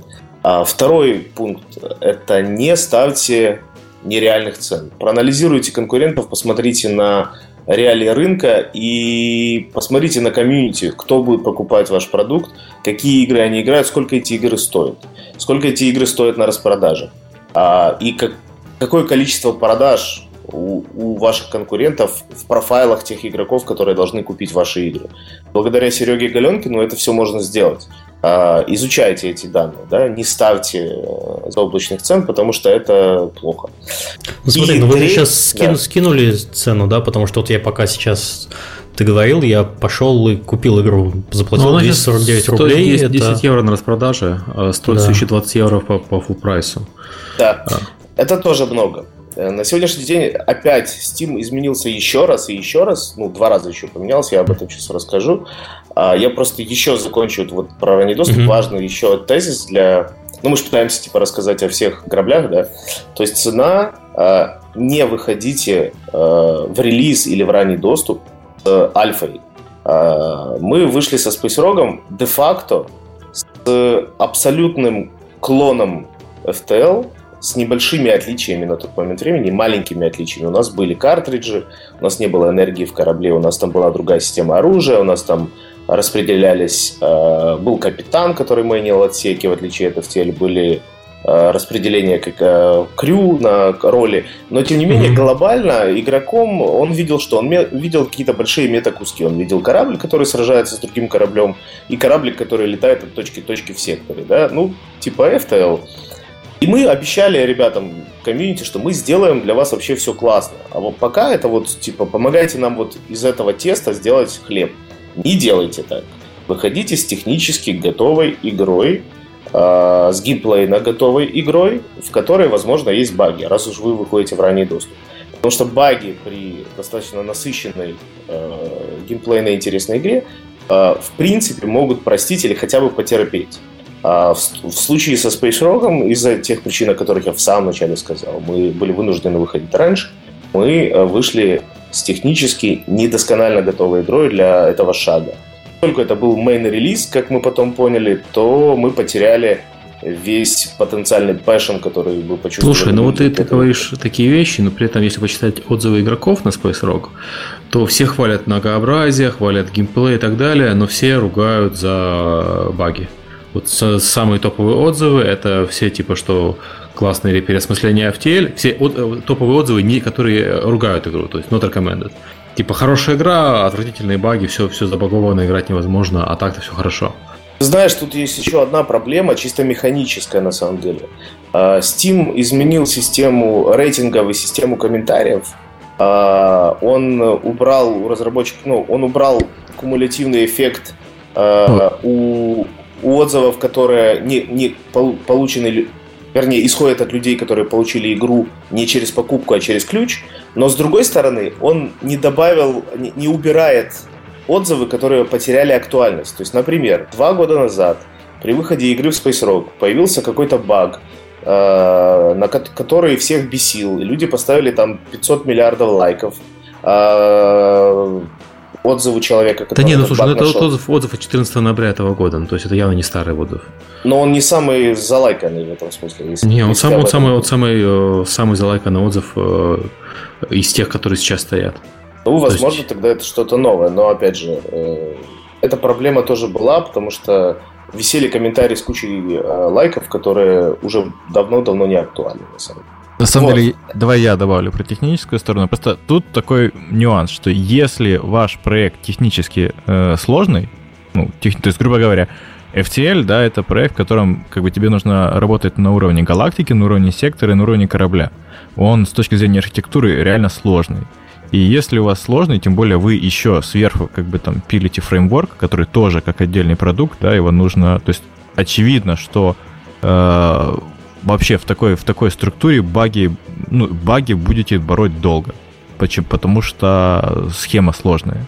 То есть, ну, это, э, собственно говоря, это, ну, то есть это, это и есть тут э, результат того, что сложный проект, э, сложная комбинация, да, то есть и фреймворк, и, и продукт, и э, вот в итоге, да, в итоге получается, что э, вот тот вот хвост тех багов, которые э, у вас были, тем более это рогалик, да, в котором у вас как бы генерируется целая галактика, и просто иногда приходится достаточно долго ждать, чтобы тебе сгенерировалась именно та комбинация, это отдельно, скажем так, нюанс тестирования конкретно самих рогаликов, то что действительно тестер не всегда может наролить, э, он может про, э, сыграть, да, там 10 тысяч сессий, но у него не наролилась та комбинация, которая наролилась сейчас у игрока э, прямо сейчас на лайве. И вот это, это, это, это просто, на самом деле, в копилку технически такого сложного решения. Что действительно, если бы там багов не было, действительно основной хейт, основной какой-то негативный отзывы мы отгребали именно из-за багов. Особенно важный такой, типа, есть такая комбинация хитрая, это то, что когда вы играете в рогалик, допустим, а у нас был такой, как э, да, то есть у нас можно было все-таки сохраняться, игра сохранялась на старте сектора, то и, но при этом можно было играть дольше. То тут, например, конкретно в этой комбинации э, потеря сейва, она, это, это просто критический, скажем так, критический нюанс. А избежать этого, если у вас особенно идут какие-то серьезные еще технические работы над проектом, вы, вы вышли же в Early Access, вы же еще планируете достаточно серьезно допиливать фичи, э, какие-то рефакторы делать. То есть это будет, то есть э, нужно отдельно, не знаю, ставить чуть ли не знаю человека, который просто будет отвечать за вот эту совместимость сейвов и Э, ну, то есть это такое просто-просто сложная техническая задача, требующая большого количества ресурсов. И... Ну, слушай, ну делают же вайпы э, прогресса на, Делать... на Нет, Early Access? Э, ну это, ну, это понятно, это запланированный вайп, всех предупреждают и говорят, хорошо. Делают, но я, честно говоря, ну, то есть, конечно, делают, да. То есть вайпы прогресса это одно, да. Другое дело, когда человек просто, например, вот, ну, очень часто, да, там были отзывы, например, все, мне все нравится, я вот играю, но я вот, например, запускаю там вторую сессию подряд, и, к примеру, там игра вылетает, и, типа сейф караптится. То есть, грубо говоря, mm-hmm. ну, любой маломальский терпеливый человек, рано или поздно, он скажем да, так... Э, терпение кончится. Да, терпение кончится, а ты как бы говоришь, ну вот, ребята, вот мы тут как бы там пилим, да, сейчас вот пофиксим, да, вот. А когда у вас такая сложная архитектура, есть такие вот баги, которые не так долго, да, вот вы в одном месте пофиксили, да, а не в другом. То есть вы как бы причину можете искать там, не знаю, у нас были такие баги, которые там по полгода ловили, да, вылезали, mm-hmm. вылезали, вылезали, пока ты не поймаешь. Ну, это еще и проблема конкретно самого конкретно тестирования рогалик. Mm-hmm. Вот. И э, да, еще нужно понимать, что когда происходит этот early access, э, вот, и вот мы выходим, и в принципе это тот момент, когда можно, э, ну, нужно как бы активно пилить фичи новые, на, на, еще в какой-то момент как бы на Space Rogue команда, она, скажем так, сократилась прилично. Вот Артем может рассказать. Ну да, мы изначально, опять же, возвращаясь к... Вот мы вышли в ранний доступ, столкнулись с проблемой цены, а, с, проб... с проблемой там, с проблемой реакции – мы сразу же написали в э, Valve, когда закончилась наша э, аккаунт. Оказалось, что перманентной скидки в Steam не существует. Существует только после которой включается двухмесячный кулдаун на скидки, и существовать с ценой 35 баксов стало невозможно. Поэтому мы э, понизили цену э, до 19,99 и начали жить с этой ценой. Дальше мы э, изначально, когда Redbit начинался, мы э, поняли, что для того, чтобы заниматься, быть продуктовой компанией, с одной стороны, нам нужно иметь, э, как-то хеджировать риски, нам нужно зарабатывать деньги сразу, желательно. И мы создали аутсорсинговое направление у себя, аутсорсинговый юнит, который э, начал делать э, работу э, буквально того, как в, разработку Space Rock. А, поэтому в момент, когда проект вышел в ранний доступ, мы э, сократили команду, по-моему, до 6 человек, если не ошибаюсь, или до 5, я уже не помню, не помню точно, до 6. До 6. И э, вот этими ограниченными ресурсами мы доделали дальше. Мы не хотели бросать ее, но понимали, что прям сходу Success Story не случилось. Команда стоит недешево, поэтому решили там, хеджироваться так вот. Э, это с одной стороны. С другой стороны, мы понимаем, что разработка и вообще студия создавалась в ноябре 2013 года, а буквально за месяц до начала революции в Украине и полгода до начала военных действий. Вообще общее, общий градус э, общий градус эмоциональный на самом деле был достаточно высокий. А, люди, ну я не только про нашу студию сейчас говорю, про коллег и про всех э, а, сама атмосфера достаточно сильно влияла на КПД, на, на процессы, которые происходили, потому что ну, достаточно, это, это такой, знаете, глобальный стресс всей страны, потому что сложно концентрироваться на чем-то там цветном, ярком, частном, когда у тебя глобально происходят страшные вещи. Поэтому приходилось параллельно бороться с этим еще внутри. Это тоже было проблематично, потому что э, и нужно было успокаивать, как-то настраивать на рабочий лад людям самим надо было успокаиваться. Это все очень сильно влияло на, на то, что происходило. И в какой-то момент еще вот случилась даже такая неожиданная вещь. Один из наших э, программистов э, э, ушел в армию, например. Угу. Вот, то есть вот, вот представляете, вот там долго-долго-долго делался интерфейс, и вот человек уходит в армию. Приходится эту работу долго переделывать и доделывать, и тоже некий такой форс-мажорный, который всплыл. С этим тоже как-то приходилось э, быть. Поэтому э, это некий такой э, бэкграунд, да, потому что это не то, что грабли или ошибка, это некий фон, э, нек, не, некие реалии, в которых приходилось все это делать. Вот. Поэтому... Ну, общая рисков... рисковость, как это, общая... Как, как Серега правильно это называется? Общая как инвесторы обычно ну, называют. Ну, Высокорисковые. Высокорисковая, да, разработка. Да, да, сработало все одновременно. Э, сработало все одновременно, да. Обычно еще в разделе форс-мажоров наводнение, ураганы и пожар. К сожалению, этого, э, к счастью, вернее, этого не было. А, а вот там все остальное сработало, да. Поэтому, ну вот мы вот на этой телеге все едем, да, и э, в итоге, чтобы как-то э, распределить правильно ресурсы, мы сократили количество ресурсов, которые было занято на SpaceRock, переместили их э, в аутсорсинговый юнит и продолжали очень небольшой командой все это дорабатывать, внимательно изучая э, тот фидбэк, который приходил от, от людей. И вот за долгое времени э, мы, я считаю, сделали клевую игру. Если бы эта клевая игра, которая вышла в августе, а, вдруг у нас была в момент выхода в ранний доступ, или мы, мы бы не вышли в ранний доступ, а просто получили эту игру в августе и вышли с ней за 10 долларов, а, я думаю, была бы абсолютно другая история. Потому что в целом а, большинство отзывов, они с точки зрения восприятия игры, геймплея, звучания, они в целом положительные, людям нравится. Людям нравится в это играть. А, есть э, действительно возмущение там какими-то ошибками, которые мы правим, потом мы пишем этим людям, просим их э, посмотреть, изменилось ли их мнение после того, как мы исправили эту ошибку. Многие люди меняют свое мнение. Вот. Но тем не менее, э, наличие этой хорошей уже игры, тот уровень визибилити не позволяет сделать. Плюс Steam перед релизом Space Rock изменился кардинально еще раз.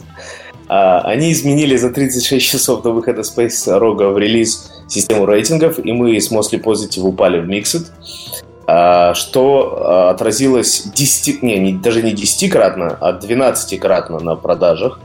Все, это было а, изменение рейтингов на Steam когда примерно? Это было не так давно, это было буквально пару да, месяцев пару месяцев, да. Да, да. Ну мы же в августе зарелизились, поэтому... Mm, окей, okay, да. Причем мы потеряли да. там буквально чуть ли не 4%, ну там типа 72 до 68. То есть на самом деле там вообще немного было. Но просто это было реально, то есть уже смотришь, ну, блин, да. ну... Ну что ж такое, вот просто... Там же на, на 70% происходит Да, на 70, вот и вот, да, и получается ты... Ну у вас еще и получились ресен достаточно плохие, то есть у вас overall упали в микс, а ресен упали в mostly negative. Есть вообще такая штука, вот, кстати, про которую Тёма хотел сказать, это на самом деле вообще глобальная проблема. Вот мы когда были на Steam Dev Days, да, я как бы хотел там, ну, такая хорошая тема для обсуждения с самими работниками Valve, это э, вообще проблема, э, как это, э, вот в проблема механики, чтобы ты каким-то образом мог вернуться в игру. То есть, грубо говоря, есть очень серьезная проблема, э, когда Э, ты действительно, это только недавно, может быть, поменяли, но когда ты на Early Access получаешь, э, имеешь какие-то баги, получаешь какой-то очень злой комментарий, он получает кучу лайков, в итоге проходит два года, да, и, грубо говоря, пользователь заходит на твою страничку. Ну, они так, больше не показывают эти комментарии. Да, так что? больше так. А, но это было, это вот недавно, видимо, в догон. Да, да. Но фишка это в том, что сделали, пер, да. первую неделю, представьте себе, вы все, как бы все баги почистили, все сделали, вы молодец, вы честно работали, делали все, что игроки хотят. Вы выпускаете продукт, приходит игрок, у вас там, допустим, там даже там, ну, у вас, допустим, действительно там 68%, да, то есть, в принципе, миксет, ну, игроки очень часто, они на миксет, многие вообще не покупают, многие идут смотреть, в чем же проблема. И он мотает вниз, и, к примеру, и он видит, э, он реально видит э, комментарий с вашего Early Access с 2 года, 2 двухгодичной давности в самом топе, который максимально налайканный, и это просто, ну, я не знаю даже как... Они, конечно, сейчас это поменяли, но это конечно, на голову не налазило. Когда мы думали хотя бы, ну, чтобы было... с, да, с Early Access хотя бы э, не будет показывать хотя бы с Early Access, потому что действительно сто лет назад было. Ну да, было бы логично, если бы продукт при релизе получал какую-то условно новую жизнь, да, и с точки зрения визибилити раундов маркетинговых, которые Valve дает разработчику, давал, потому что сейчас четвертый раз снился, и уже этого нет. А, это с одной стороны. С другой стороны, э, все-таки происходит качественное изменение, игра выходит из раннего доступа, становится полноценным продуктом, поэтому хотелось бы, да, иметь от Steam некий такой реборн, да, чтобы можно было и маркетинговую составляющую, и комьюнити составляющую получить чистого листа, но хотя бы с какой-то вот новой страницы, да. А они, изменив какие-то свои вещи, к сожалению, не изменили других, и это привело к такому замешательству, и опять же повлияло очень сильно на visibility. А, поэтому, несмотря на все усилия по работе с комьюнити, мы честно связывались со всеми людьми, которые были недовольны теми или иными вещами. Мы э, исправляли эти вещи, мы писали э, этим людям, э, просили их о том, чтобы они посмотрели, действительно ли пропала проблема, о которой они писали. Даже если этот человек писал два года назад отзыв, я образно говорю, он э, получал от нас это сообщение, но это глобально, исходя из просто неработающего инструмента на тот момент, Steam а, не помогло. Вот. Э, поэтому, э, получив Mixed, упал в Mixed с этой новой системы, мы, естественно, лишились там большой доли продаж. Сейчас э, Valve убрали возможность э, разработчиков показывать, собственно, они давали некую квоту на показы рекламы в своем магазине для разработчиков, которые вы могли включать, когда э, релизили какую-то очередную версию или апдейт. А сколько там сейчас лимита? А сейчас нет лимитов. Они полностью переделали эту структуру. Теперь они, ну, назовем это так, это новый SEO-движок э, Steam, они анонсировали это, рассказали, вернее, об этом на Steam Dev Days, они э, стали показывать рекламу игр самостоятельно. Срочно и тому комьюнити, который, которому может быть ваша игра интересна. А, ну это же да, это в последнем изменении. Я просто говорил про да. те времена, когда вы там использовали эту рекламу. Сейчас-то да, сейчас все переделано, сейчас более пер персонав... персонифицированное, да, правильное слово. Ну да. Э, Сейчас э, по рекомендациям друзей в основном тебе игры там подсовываются и прочее. Да, но, но при этом... Вот, так как я, я сейчас Space Rock купил, я могу порекомендовать. Или не стоит, Артем? Ты мне на духу э, скажи. Честно скажу, стоит. Хорошо. Хорошая, хорошая игра. Хорошо. А, э, говорю вообще без озрения совести, сам играю до сих пор. А, кстати, поиграй за новый корабль там, роботов. Он новенький, недавно появился. Окей. Okay. Так вот, э, ты знаешь, в чем проблема сейчас Тима? В том, что для новых, особенно инди-команд, в том, что э, еще месяц назад у тебя была физическая возможность крутить эти данные тебе, э, лимиты трафика, да, и обеспечить хоть какую-то визибилити своими руками, под свои э, ивенты, да, ты делаешь обновление или релизишься, ты крутишь эту рекламу, включаешь эти раунды, сам лимитируешь, нас, ты их сразу сжигаешь или по очереди, или как-то еще. Сейчас у тебя вообще нет возможности инструментальной на стиме э, обеспечивать себе visibility, кроме просто прямы, прямого общения с э, работниками Valve, э, и то, ну, э, по нашему, по крайней мере, опыту, какой-то ну, условно назовем это коррупцией, там в принципе нет. Все абсолютно вменяемые, здоровые, нормальные, профессиональные люди, которые ни, никаким образом не делают никому особых там поблажек. В исключительных случаях, насколько я знаю, такие вещи происходят, но это мы говорим не об, не об инди случае. А сейчас разработчик лишен инструментов э, по созданию visibility продукта на стиме своими руками.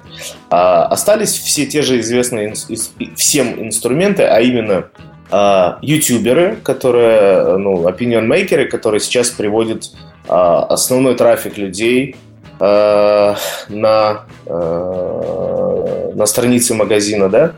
Пресса игровая, на самом деле, с моей точки зрения, а, не очень работает, не, не очень работает уже. А, вот. А мы пробовали использовать э, три, три из четырех доступных ин, инструмента разработчика. А именно, мы написали более 500 писем э, подкастерам, ютуберам, э, прессе. Мы выслали за два месяца до релиза э, Space Rogue в релиз, а не в ранний доступ, версию для прессы и для ютуберов – с печом, с ключами. Она была стабильная, без багов. Мы ее специально готовили и тестировали. Она была со всеми USP, которые мы хотели на момент релиза. Вот из этих более 500 писем мы получили 11 активированных ключей Вау. в итоге. Да. Слушай, а где вы этот а. список достали, вот этих вот мертвых ютуберов? А, они не совсем мертвые, а там было много живых, на самом деле, ютуберов. И, ну, один Да, ну, в общем, хотел черный юмор пошутить, но не буду. Про одного ютубера. Вот, те, короче, так есть, мы все-таки давно как-то играми занимаемся, что-то было.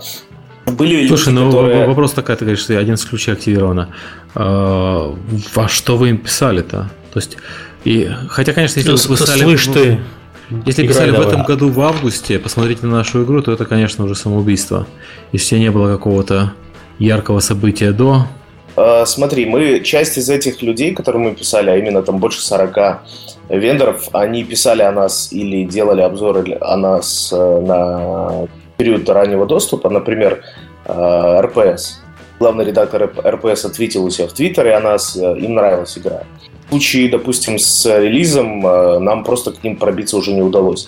То есть даже за, эти, за это время, которое прошло с раннего доступа до, до момента релиза, опять же, ситуация в, вот в этом канале коннекшена между разработчиком и прессой без э, прокладки, например, хорошего пиар-агентства или хорошего паблишера, она стала настолько сложной, настолько перегружены э, обзорщики, настолько перегружен прессе. Опять же, это мое абсолютно субъективное ощущение, я могу быть абсолютно неправ, но я его выражу. Я вот считаю, что игровая пресса на сегодня, по крайней мере, в, э, не в СНГшном регионе, она работает ну, там, в 10 раз хуже с точки зрения конвертации в покупки, в трафик, нежели э, обзорщики, да, или там э, блогеры, опять же, да, то есть opinion makers сейчас стали э, гораздо более convertible, чем пресса. А и даже к прессе было сложно достучаться. Например, После того, Слушай, ну мы... просто пресса, а, она сейчас обслуживает, условно говоря, интересы, мы, мы это обсуждали в предыдущем подкасте, пресса обслуживает интересы э, издателей крупных AAA игр, потому что аудитория прессы в первую очередь интересуется крупными AAA играми, то есть им интересно, вот выходит новый Assassin's Creed, а будут ли в нем ассасины, и будет ли в нем Creed. Это Buyer's Guide больше, чем способ узнавать о новых играх. Они уже знают об этой игре. Для конкретных э, людей, э, для, про конкретные игры в конкретном жанре. То есть они вот хотят именно про эти игры узнать, они именно про эту игру волнуются, потому что будут ли там Assassin's Creed и будут ли там ассасины. Вот. И они э, да. читают эту прессу, читают новости про вот эти крупные игры и совершенно игнорируют все остальные игры, потому что их аудитория этим не интересуется, а рекламу дают все равно только AAA э, продукты. Никакие инди там и Майнкрафты и прочее не рекламируются. То есть э, пресса современная проспала очень много игровых феноменов, но это не потому, что она не интересуются ими. Они-то наверняка там одним глазом поглядывали там, на Майнкрафт, на все остальное. А потому что их аудитория этим не интересуется. И, соответственно, зачем описать для своей аудитории то, что аудитории не интересно, и за что ну, э, э, денег, в принципе, тоже не дают. Ну да, ты прав, наверное. Я просто еще хотел... Э, да, ну, мы все равно думали гипотетически о том, что а, ну, вернее как, посмо... давайте посмотрим трезво на то, что сейчас происходит даже с AAA проектами. Да? То, что происходит там с Watch Dogs 2, что происходит с другими, они реально продаются хуже, чем первые части. И как там а, написал Ничи Порчик, у нас AAA апокалипсис такой происходит. Возможно, это какой-то период... Для AAA апокалипсиса у нас слишком мало точек данных. Те продукты, которые выходили Возможно, хорошие, они попродавались, там, Battlefield, э, в принципе, нормально продался. Да, у нас Э, вот эти вот сиквелы плохих игр внезапно не продаются. как бы удивительно. Watch Dogs 1 была плохая игра, Watch Dogs 2 плохая игра. Почему же Watch Dogs 2 продался плохо-то? Слушай, ну Dishonored 2 же хорошая игра, наверное. Я не знаю. Мне, мне первый не понравился, поэтому... Да? Ну, там а есть пока жалобы на техническую сторону, но те, кому, кому нравится первый Dishonored, они играют с удовольствием. Вот, короче, понаписывали мы кучу этих людей, получили 11 активаций и, и несколько обзоров, а, к сожалению, не очень больших по количеству подписчиков, да, а это не дало э, того база, которого мы хотели, плюс наложился этот микс сверху, ну и как бы э, хотелось очень долго и сильно пить спиртное после этого всего, а, потому что как-то, ну и здесь не получается. В общем, преследовали такие грабли, это было такое поле граблей, и мы бежали просто постоянно с красными лбами уже. А, не получилось с этим каналом, хотя ну, все говорят, вы общаетесь. Мы общались с прессой, писали. А Деструктоид после второго напоминания, ребят, ну вы хоть напишите там нет или что, или как, он просто нас в спам-лист добавил, например. А, и это произошло еще с несколькими товарищами. Как, как Поэтому, это произошло? Ну, просто, да, э, у нас, ну, Ярик Кулов, он взял на себя ютуберов Во-первых, мы писали не всем подряд ютуберам э, просто однотипные письма, типа с одинаковой, одинаковым mm-hmm. текстом. А Ярик потратил достаточно большое количество времени для того, чтобы проанализировать вообще всех а, ютуберов, которых мы сумели достать на предмет, будет ли вообще ему интересен подобный формат игр к обзорам кто его аудитория любит смотреть в первую очередь. То есть там, угу. например, PewDiePie мы не писали вообще в принципе, даже на авось, а вдруг. Потому что, ну, там немножко другая аудитория, немножко другие люди, немножко про другое. Мы писали тем людям, вернее, Ярик писал тем людям, в первую очередь, кто э, конкретно интересуется подобными форматами, да, продуктов. И, и, и набралось достаточно большое количество. И он лично каждому писал, с каждым переписывался составлял, э, это были персональные письма, это не было там что-то шаблона, и при этом все равно, ну, вот э, часть людей просто вот какая часть, львиная доля писем уходила в пустоту. Даже при первом напоминании, втором напоминании а, о нашем существовании просто это был э, такой полный. А, ну, это понятная на самом деле ситуация, потому что сейчас, опять же, то, о чем мы говорили, Количество выходящих игр на Steam огромно. Количество вообще в целом выходящих игр на консолях везде оно очень большое. Э, все платформы очень взрослые, мейчеры такие, да, нету уже ни одного такого динамично растущего, относительно простого для входа а, рынка или платформы, где можно было бы прям встать взлететь, да. А, поэтому стало очень сложно работать именно напрямую с людьми, которые могут твою игру проанализировать, показать людям. А они банально перегружены. Там э, топ-лист, наверное, там полугодичный. Поэтому тоже не очень понятно, как... Вернее, как понятно. Опять э, спираль э, игровой индустрии возвращает нас в середину тысячных, когда опять актуальность приобретают паблишеры на самом деле. Слушай, ну в середине тысячных пресса еще имела значение какое-то. Сейчас получается, что пресса опять не имеет значения? Или в смысле, что просто до прессы не достучаться не можешь, поэтому она не имеет значения? Да, да.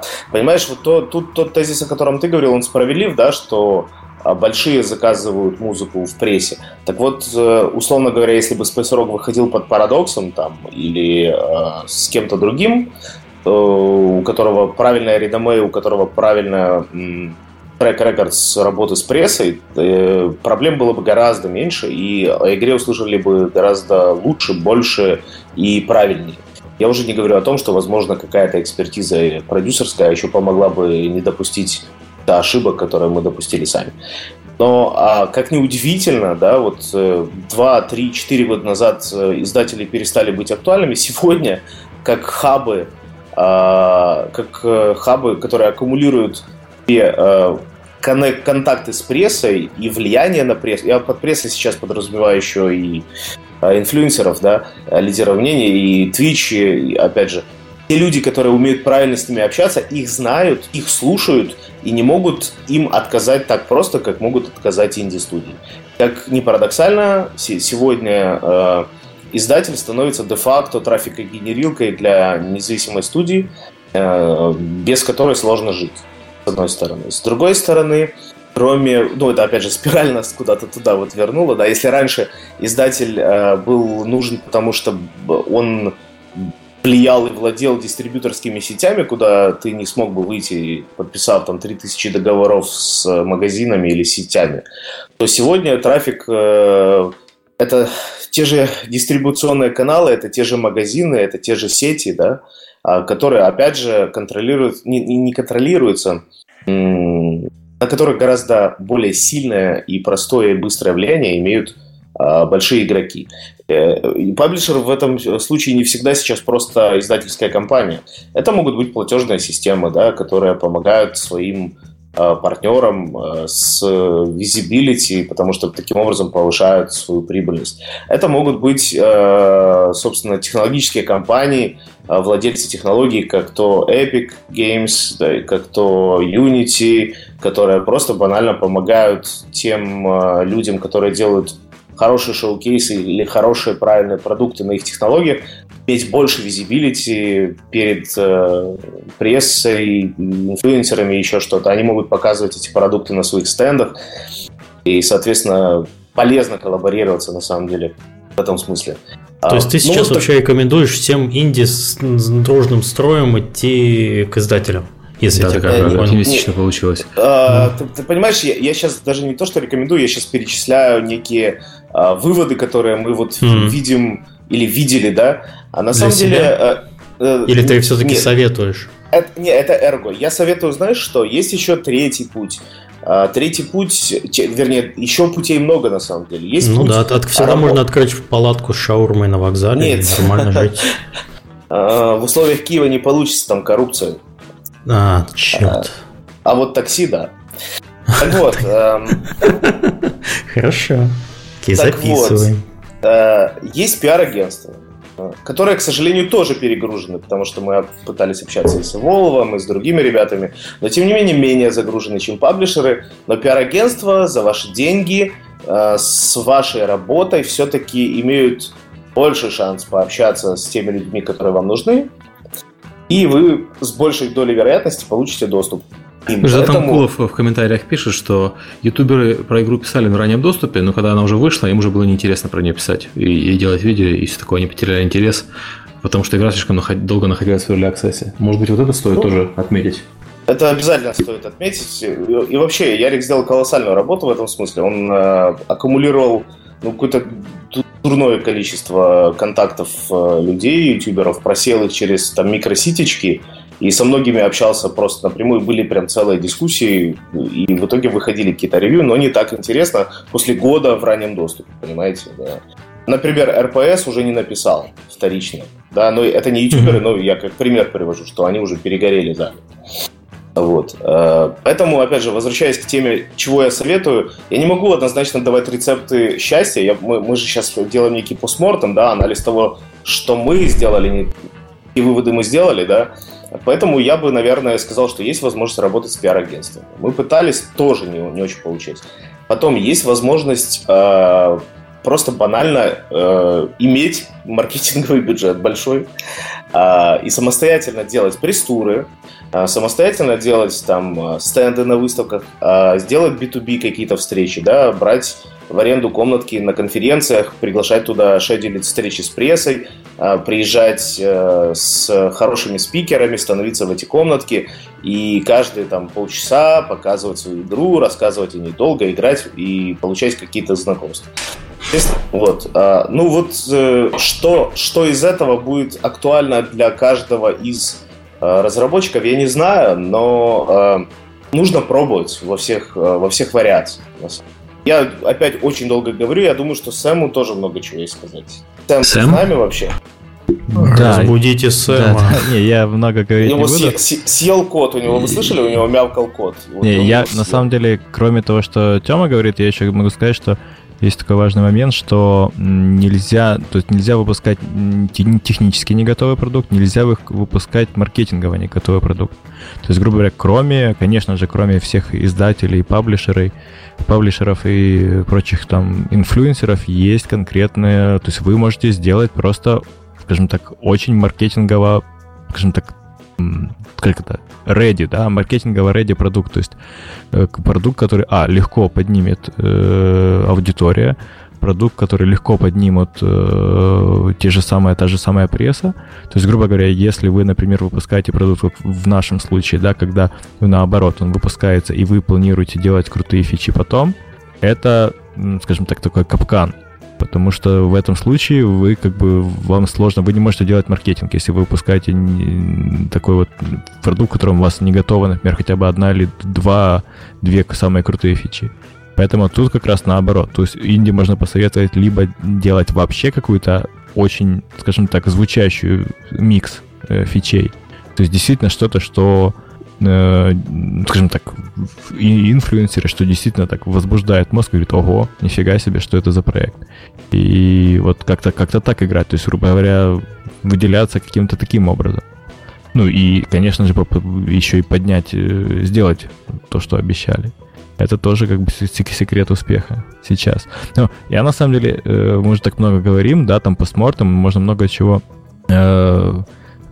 скажем так, посоветовать, да, и, в принципе, вроде бы тоже, как это такая, типа, история, на самом деле, когда ты вроде бы, э, там, 90% вещей делал по науке, все как бы все хорошо, но вот эти вот 10% ошибок, э, они как раз привели к такому результату.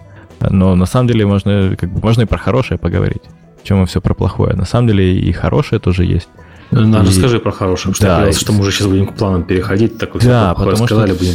Да, на самом деле все так, все так какое-то напряжен, напряжение какое-то есть последние полчаса, когда все. На самом деле все хорошо, э, то есть не, несмотря на ни на что, скажем так, как показала практика, то на самом деле даже тот самый выход из Невала оказалось правильным решением. И вообще, то есть в целом это все, скажем так, позитивно. То есть мы на самом деле команда сейчас сильнее, чем команда, когда Redbit только основывался. Э, команда за это время, то есть э, Space Rock это просто проект, который он на виду и все видят. У нас есть проекты, на которые мы не можем пока анонсировать. У нас есть один готовый проект. У нас есть еще, скажем так, два проекта, которые мы делаем, и один уже тоже скоро будет готов.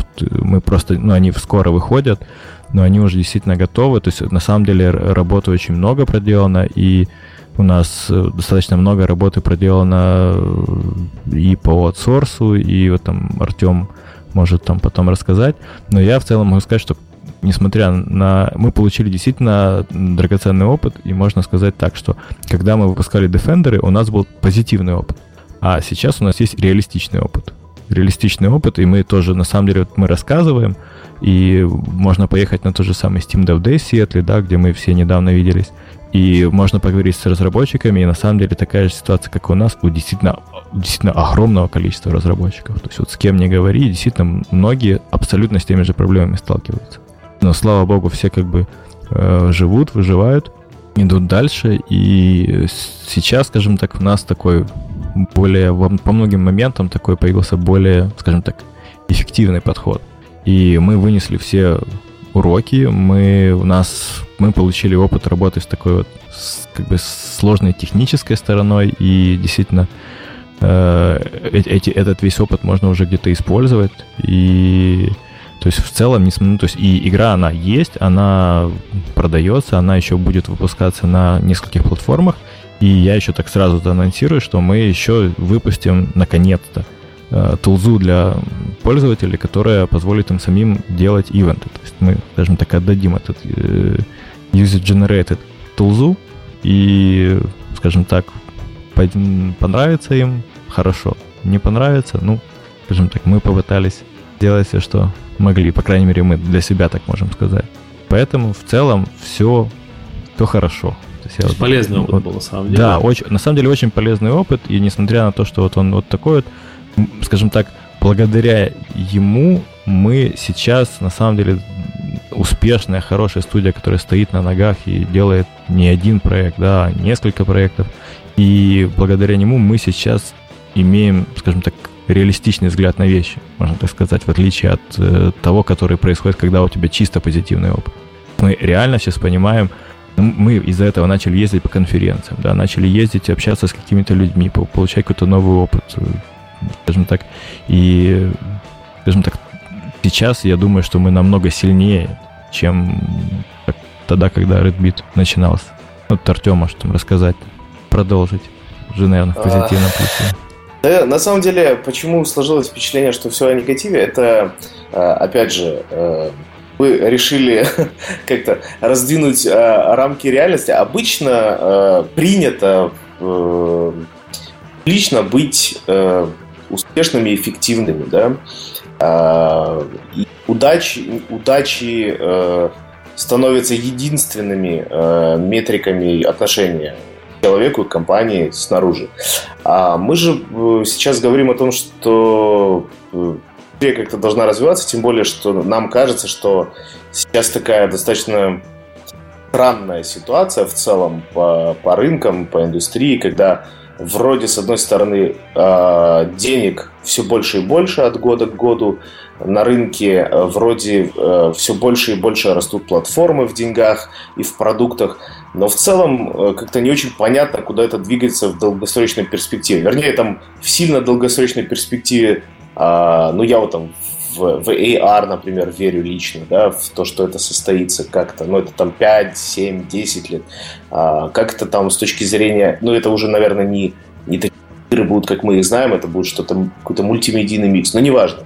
А, я к чему? Мы решили поломать немножко эти стереотипы и рассказать о реально о негативном и болезненном опыте честно, для того, чтобы люди, которые будут это воспринимать и слушать, могли понять, что это вот что-то, что мы купили реально задорого. И задорого по времени, что очень важно, потому что жизнь как бы конечна, да, и тратишь два-два с половиной года на игру, ты тратишь эти годы без возврата.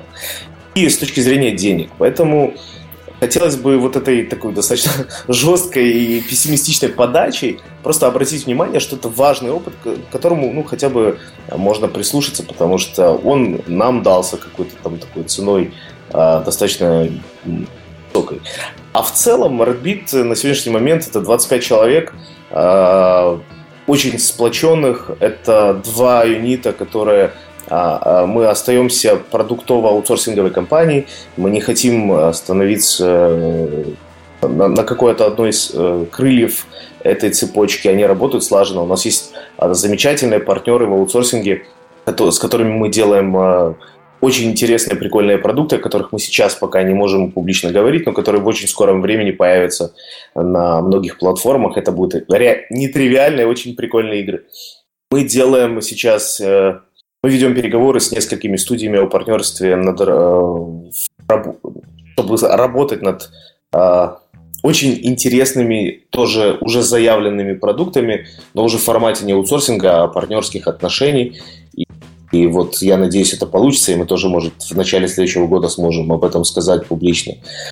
А, мы помогаем просто нашим коллегам, а, друзьям из индустрии, например, ребятам, которые сделали «Казаки 3», мы помогали посильно. Не очень много, конечно, но посильно мы там, делали какую-то какое-то количество графической работы для них, там, «Нацию Украины» архитектуру сделали в Redbit, в третьих.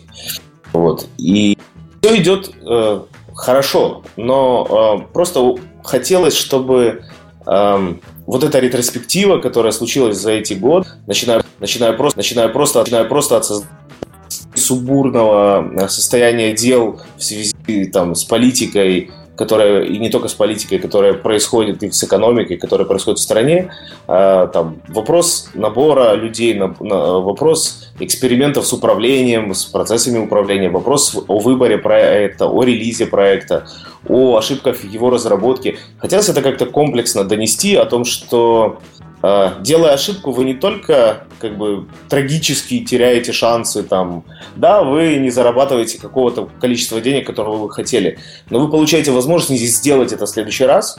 И это круто, если эту возможность вы умеете использовать, потому что это стоит дороже. А, потому что незакрытый циклично повторяющийся гештальт, он всегда приводит к одному и тому же результату. Это может длиться годами и десятилетиями. И важно уметь анализировать ошибки и превращать их в выгоду. Как-то Слушай, ну это такая очень зажигательная речь, как раз для окончания подкаста. Хотел сказать, а я думал, что я отключился. Нет, нет, нет, нет, мы, мы боялись прерывать на самом деле. Нас обманывали, у них да. все хорошо. Не, ну мы-то знали, что у них все хорошо, э, просто потому, э, поскольку рассказывать про аутсорс ребятам нельзя, а мне, наверное, не этично. Вот. Э, Тогда мы поэтому говорили, собственно, про Space Rock. А так-то компания, сколько я понимаю, существует и чувствует себя вполне неплохо, потому что работала над достаточно большими крупными известными проектами. Ну, там, там не буду говорить про конкретно Redbit, но там Battlefield последний и частично делался тоже в Киеве, а, тоже украинскими аутсорсерами. Это я, я... Да? Прости, я перебью. Я просто хотел обратить внимание ребят, которые слушают нас, что в комментариях на YouTube сидят Рома Гуру и Ярик Кулов. Mm-hmm. Это э, просто не просто ядро команды, это ядрище команды. Вот люди Ядрище. Да, ядрище. А, которые на самом деле сделали ну, какие-то колоссальные вещи в тех играх, которые мы делали. Я просто должен отдельно просто сказать про команду мы всегда очень хотели э, делать игры, э, не вырастая до космических размеров. Э, и пытались всегда аккумулировать внутри себя э, уже достаточно состоявшихся взрослых, опытных людей, э, которым было бы интересно друг с другом, и это было бы более эффективно, нежели там... То есть 20 человек работали бы более эффективно, нежели э, там 70 человек. Кто-то там ржет. Я, простите, я от слова еда еще никак не успокоиться. Простите. Да. ну, я, дол, я, я должен был и э, элемент юмора внести, потому что на, на таком серьезняке все это вот просто текст. Вот. Э, я что хотел сказать, что вот и Рома, и Ярик, э, и Сэм, и еще... У нас сейчас 25 человек, мы самодоста... очень самодостаточные с точки зрения производства. Все на своем месте, все очень клевые. Это очень важно, когда вы формируете команду правильно, и у вас есть ресурсный подход к людям, когда человек э, ресурс, а есть эм, подход, когда знание и умение человека – это ресурс. И это кардинально разные точки зрения. Вот мы как бы со второй точки зрения смотрим на это все. И, э, я просто скажу, что с точки зрения эффективности прошло три года с момента основания Redbit, вот мы в ноябре праздновали. За это время мы сделали на самом деле два, два с половиной полноценных продукта, не маленьких. Мы сделали э, кучу работы с точки зрения аутсорсинга, тоже не маленьких. Там Серега частично знает на самом деле, и ну, там есть чем тоже гордиться. И это все сделало в пике 25 человек за годы. Я считаю это ну, достаточно хорошим результатом. И теперь, ну, минимум количество дорожек, куда развиваться, перед нами достаточно большое. По-моему, ну, по-моему отлично. Спасибо, что рассказали, и очень рада, что все, все обстоит хорошо. Э, я думаю, что те наши слушатели, которые собираются запускать свою игру в Steam, судя по комментариям, это большинство, э, чему-то полезному научились. И спасибо за рассказ, приходите еще. Спасибо да. большое. Да, спасибо. Когда будет, когда будет обязательно, когда следующий проект выпустите, приходите следующим посмотрим. Очень хорошие выводы, и особенно часть, когда вот про ранний доступ мне очень полезно. Я буду ссылаться на этот выпуск для тех, кто задумывается о таком отчаянном шаге. Вот. Э, традиционно в конце подкаста мы анонсируем, что на следующий раз мы будем говорить про работу игровой, игровых компаний с косплеерами. Да, это будет весело. Да, это будет весело. К сожалению, без вебок, но у нас будут косплееры. Вот. Еще раз спасибо ребятам, спасибо Сергей, спасибо Артем. Приходите еще. Всем пока. Пока. Всем пока. Пока.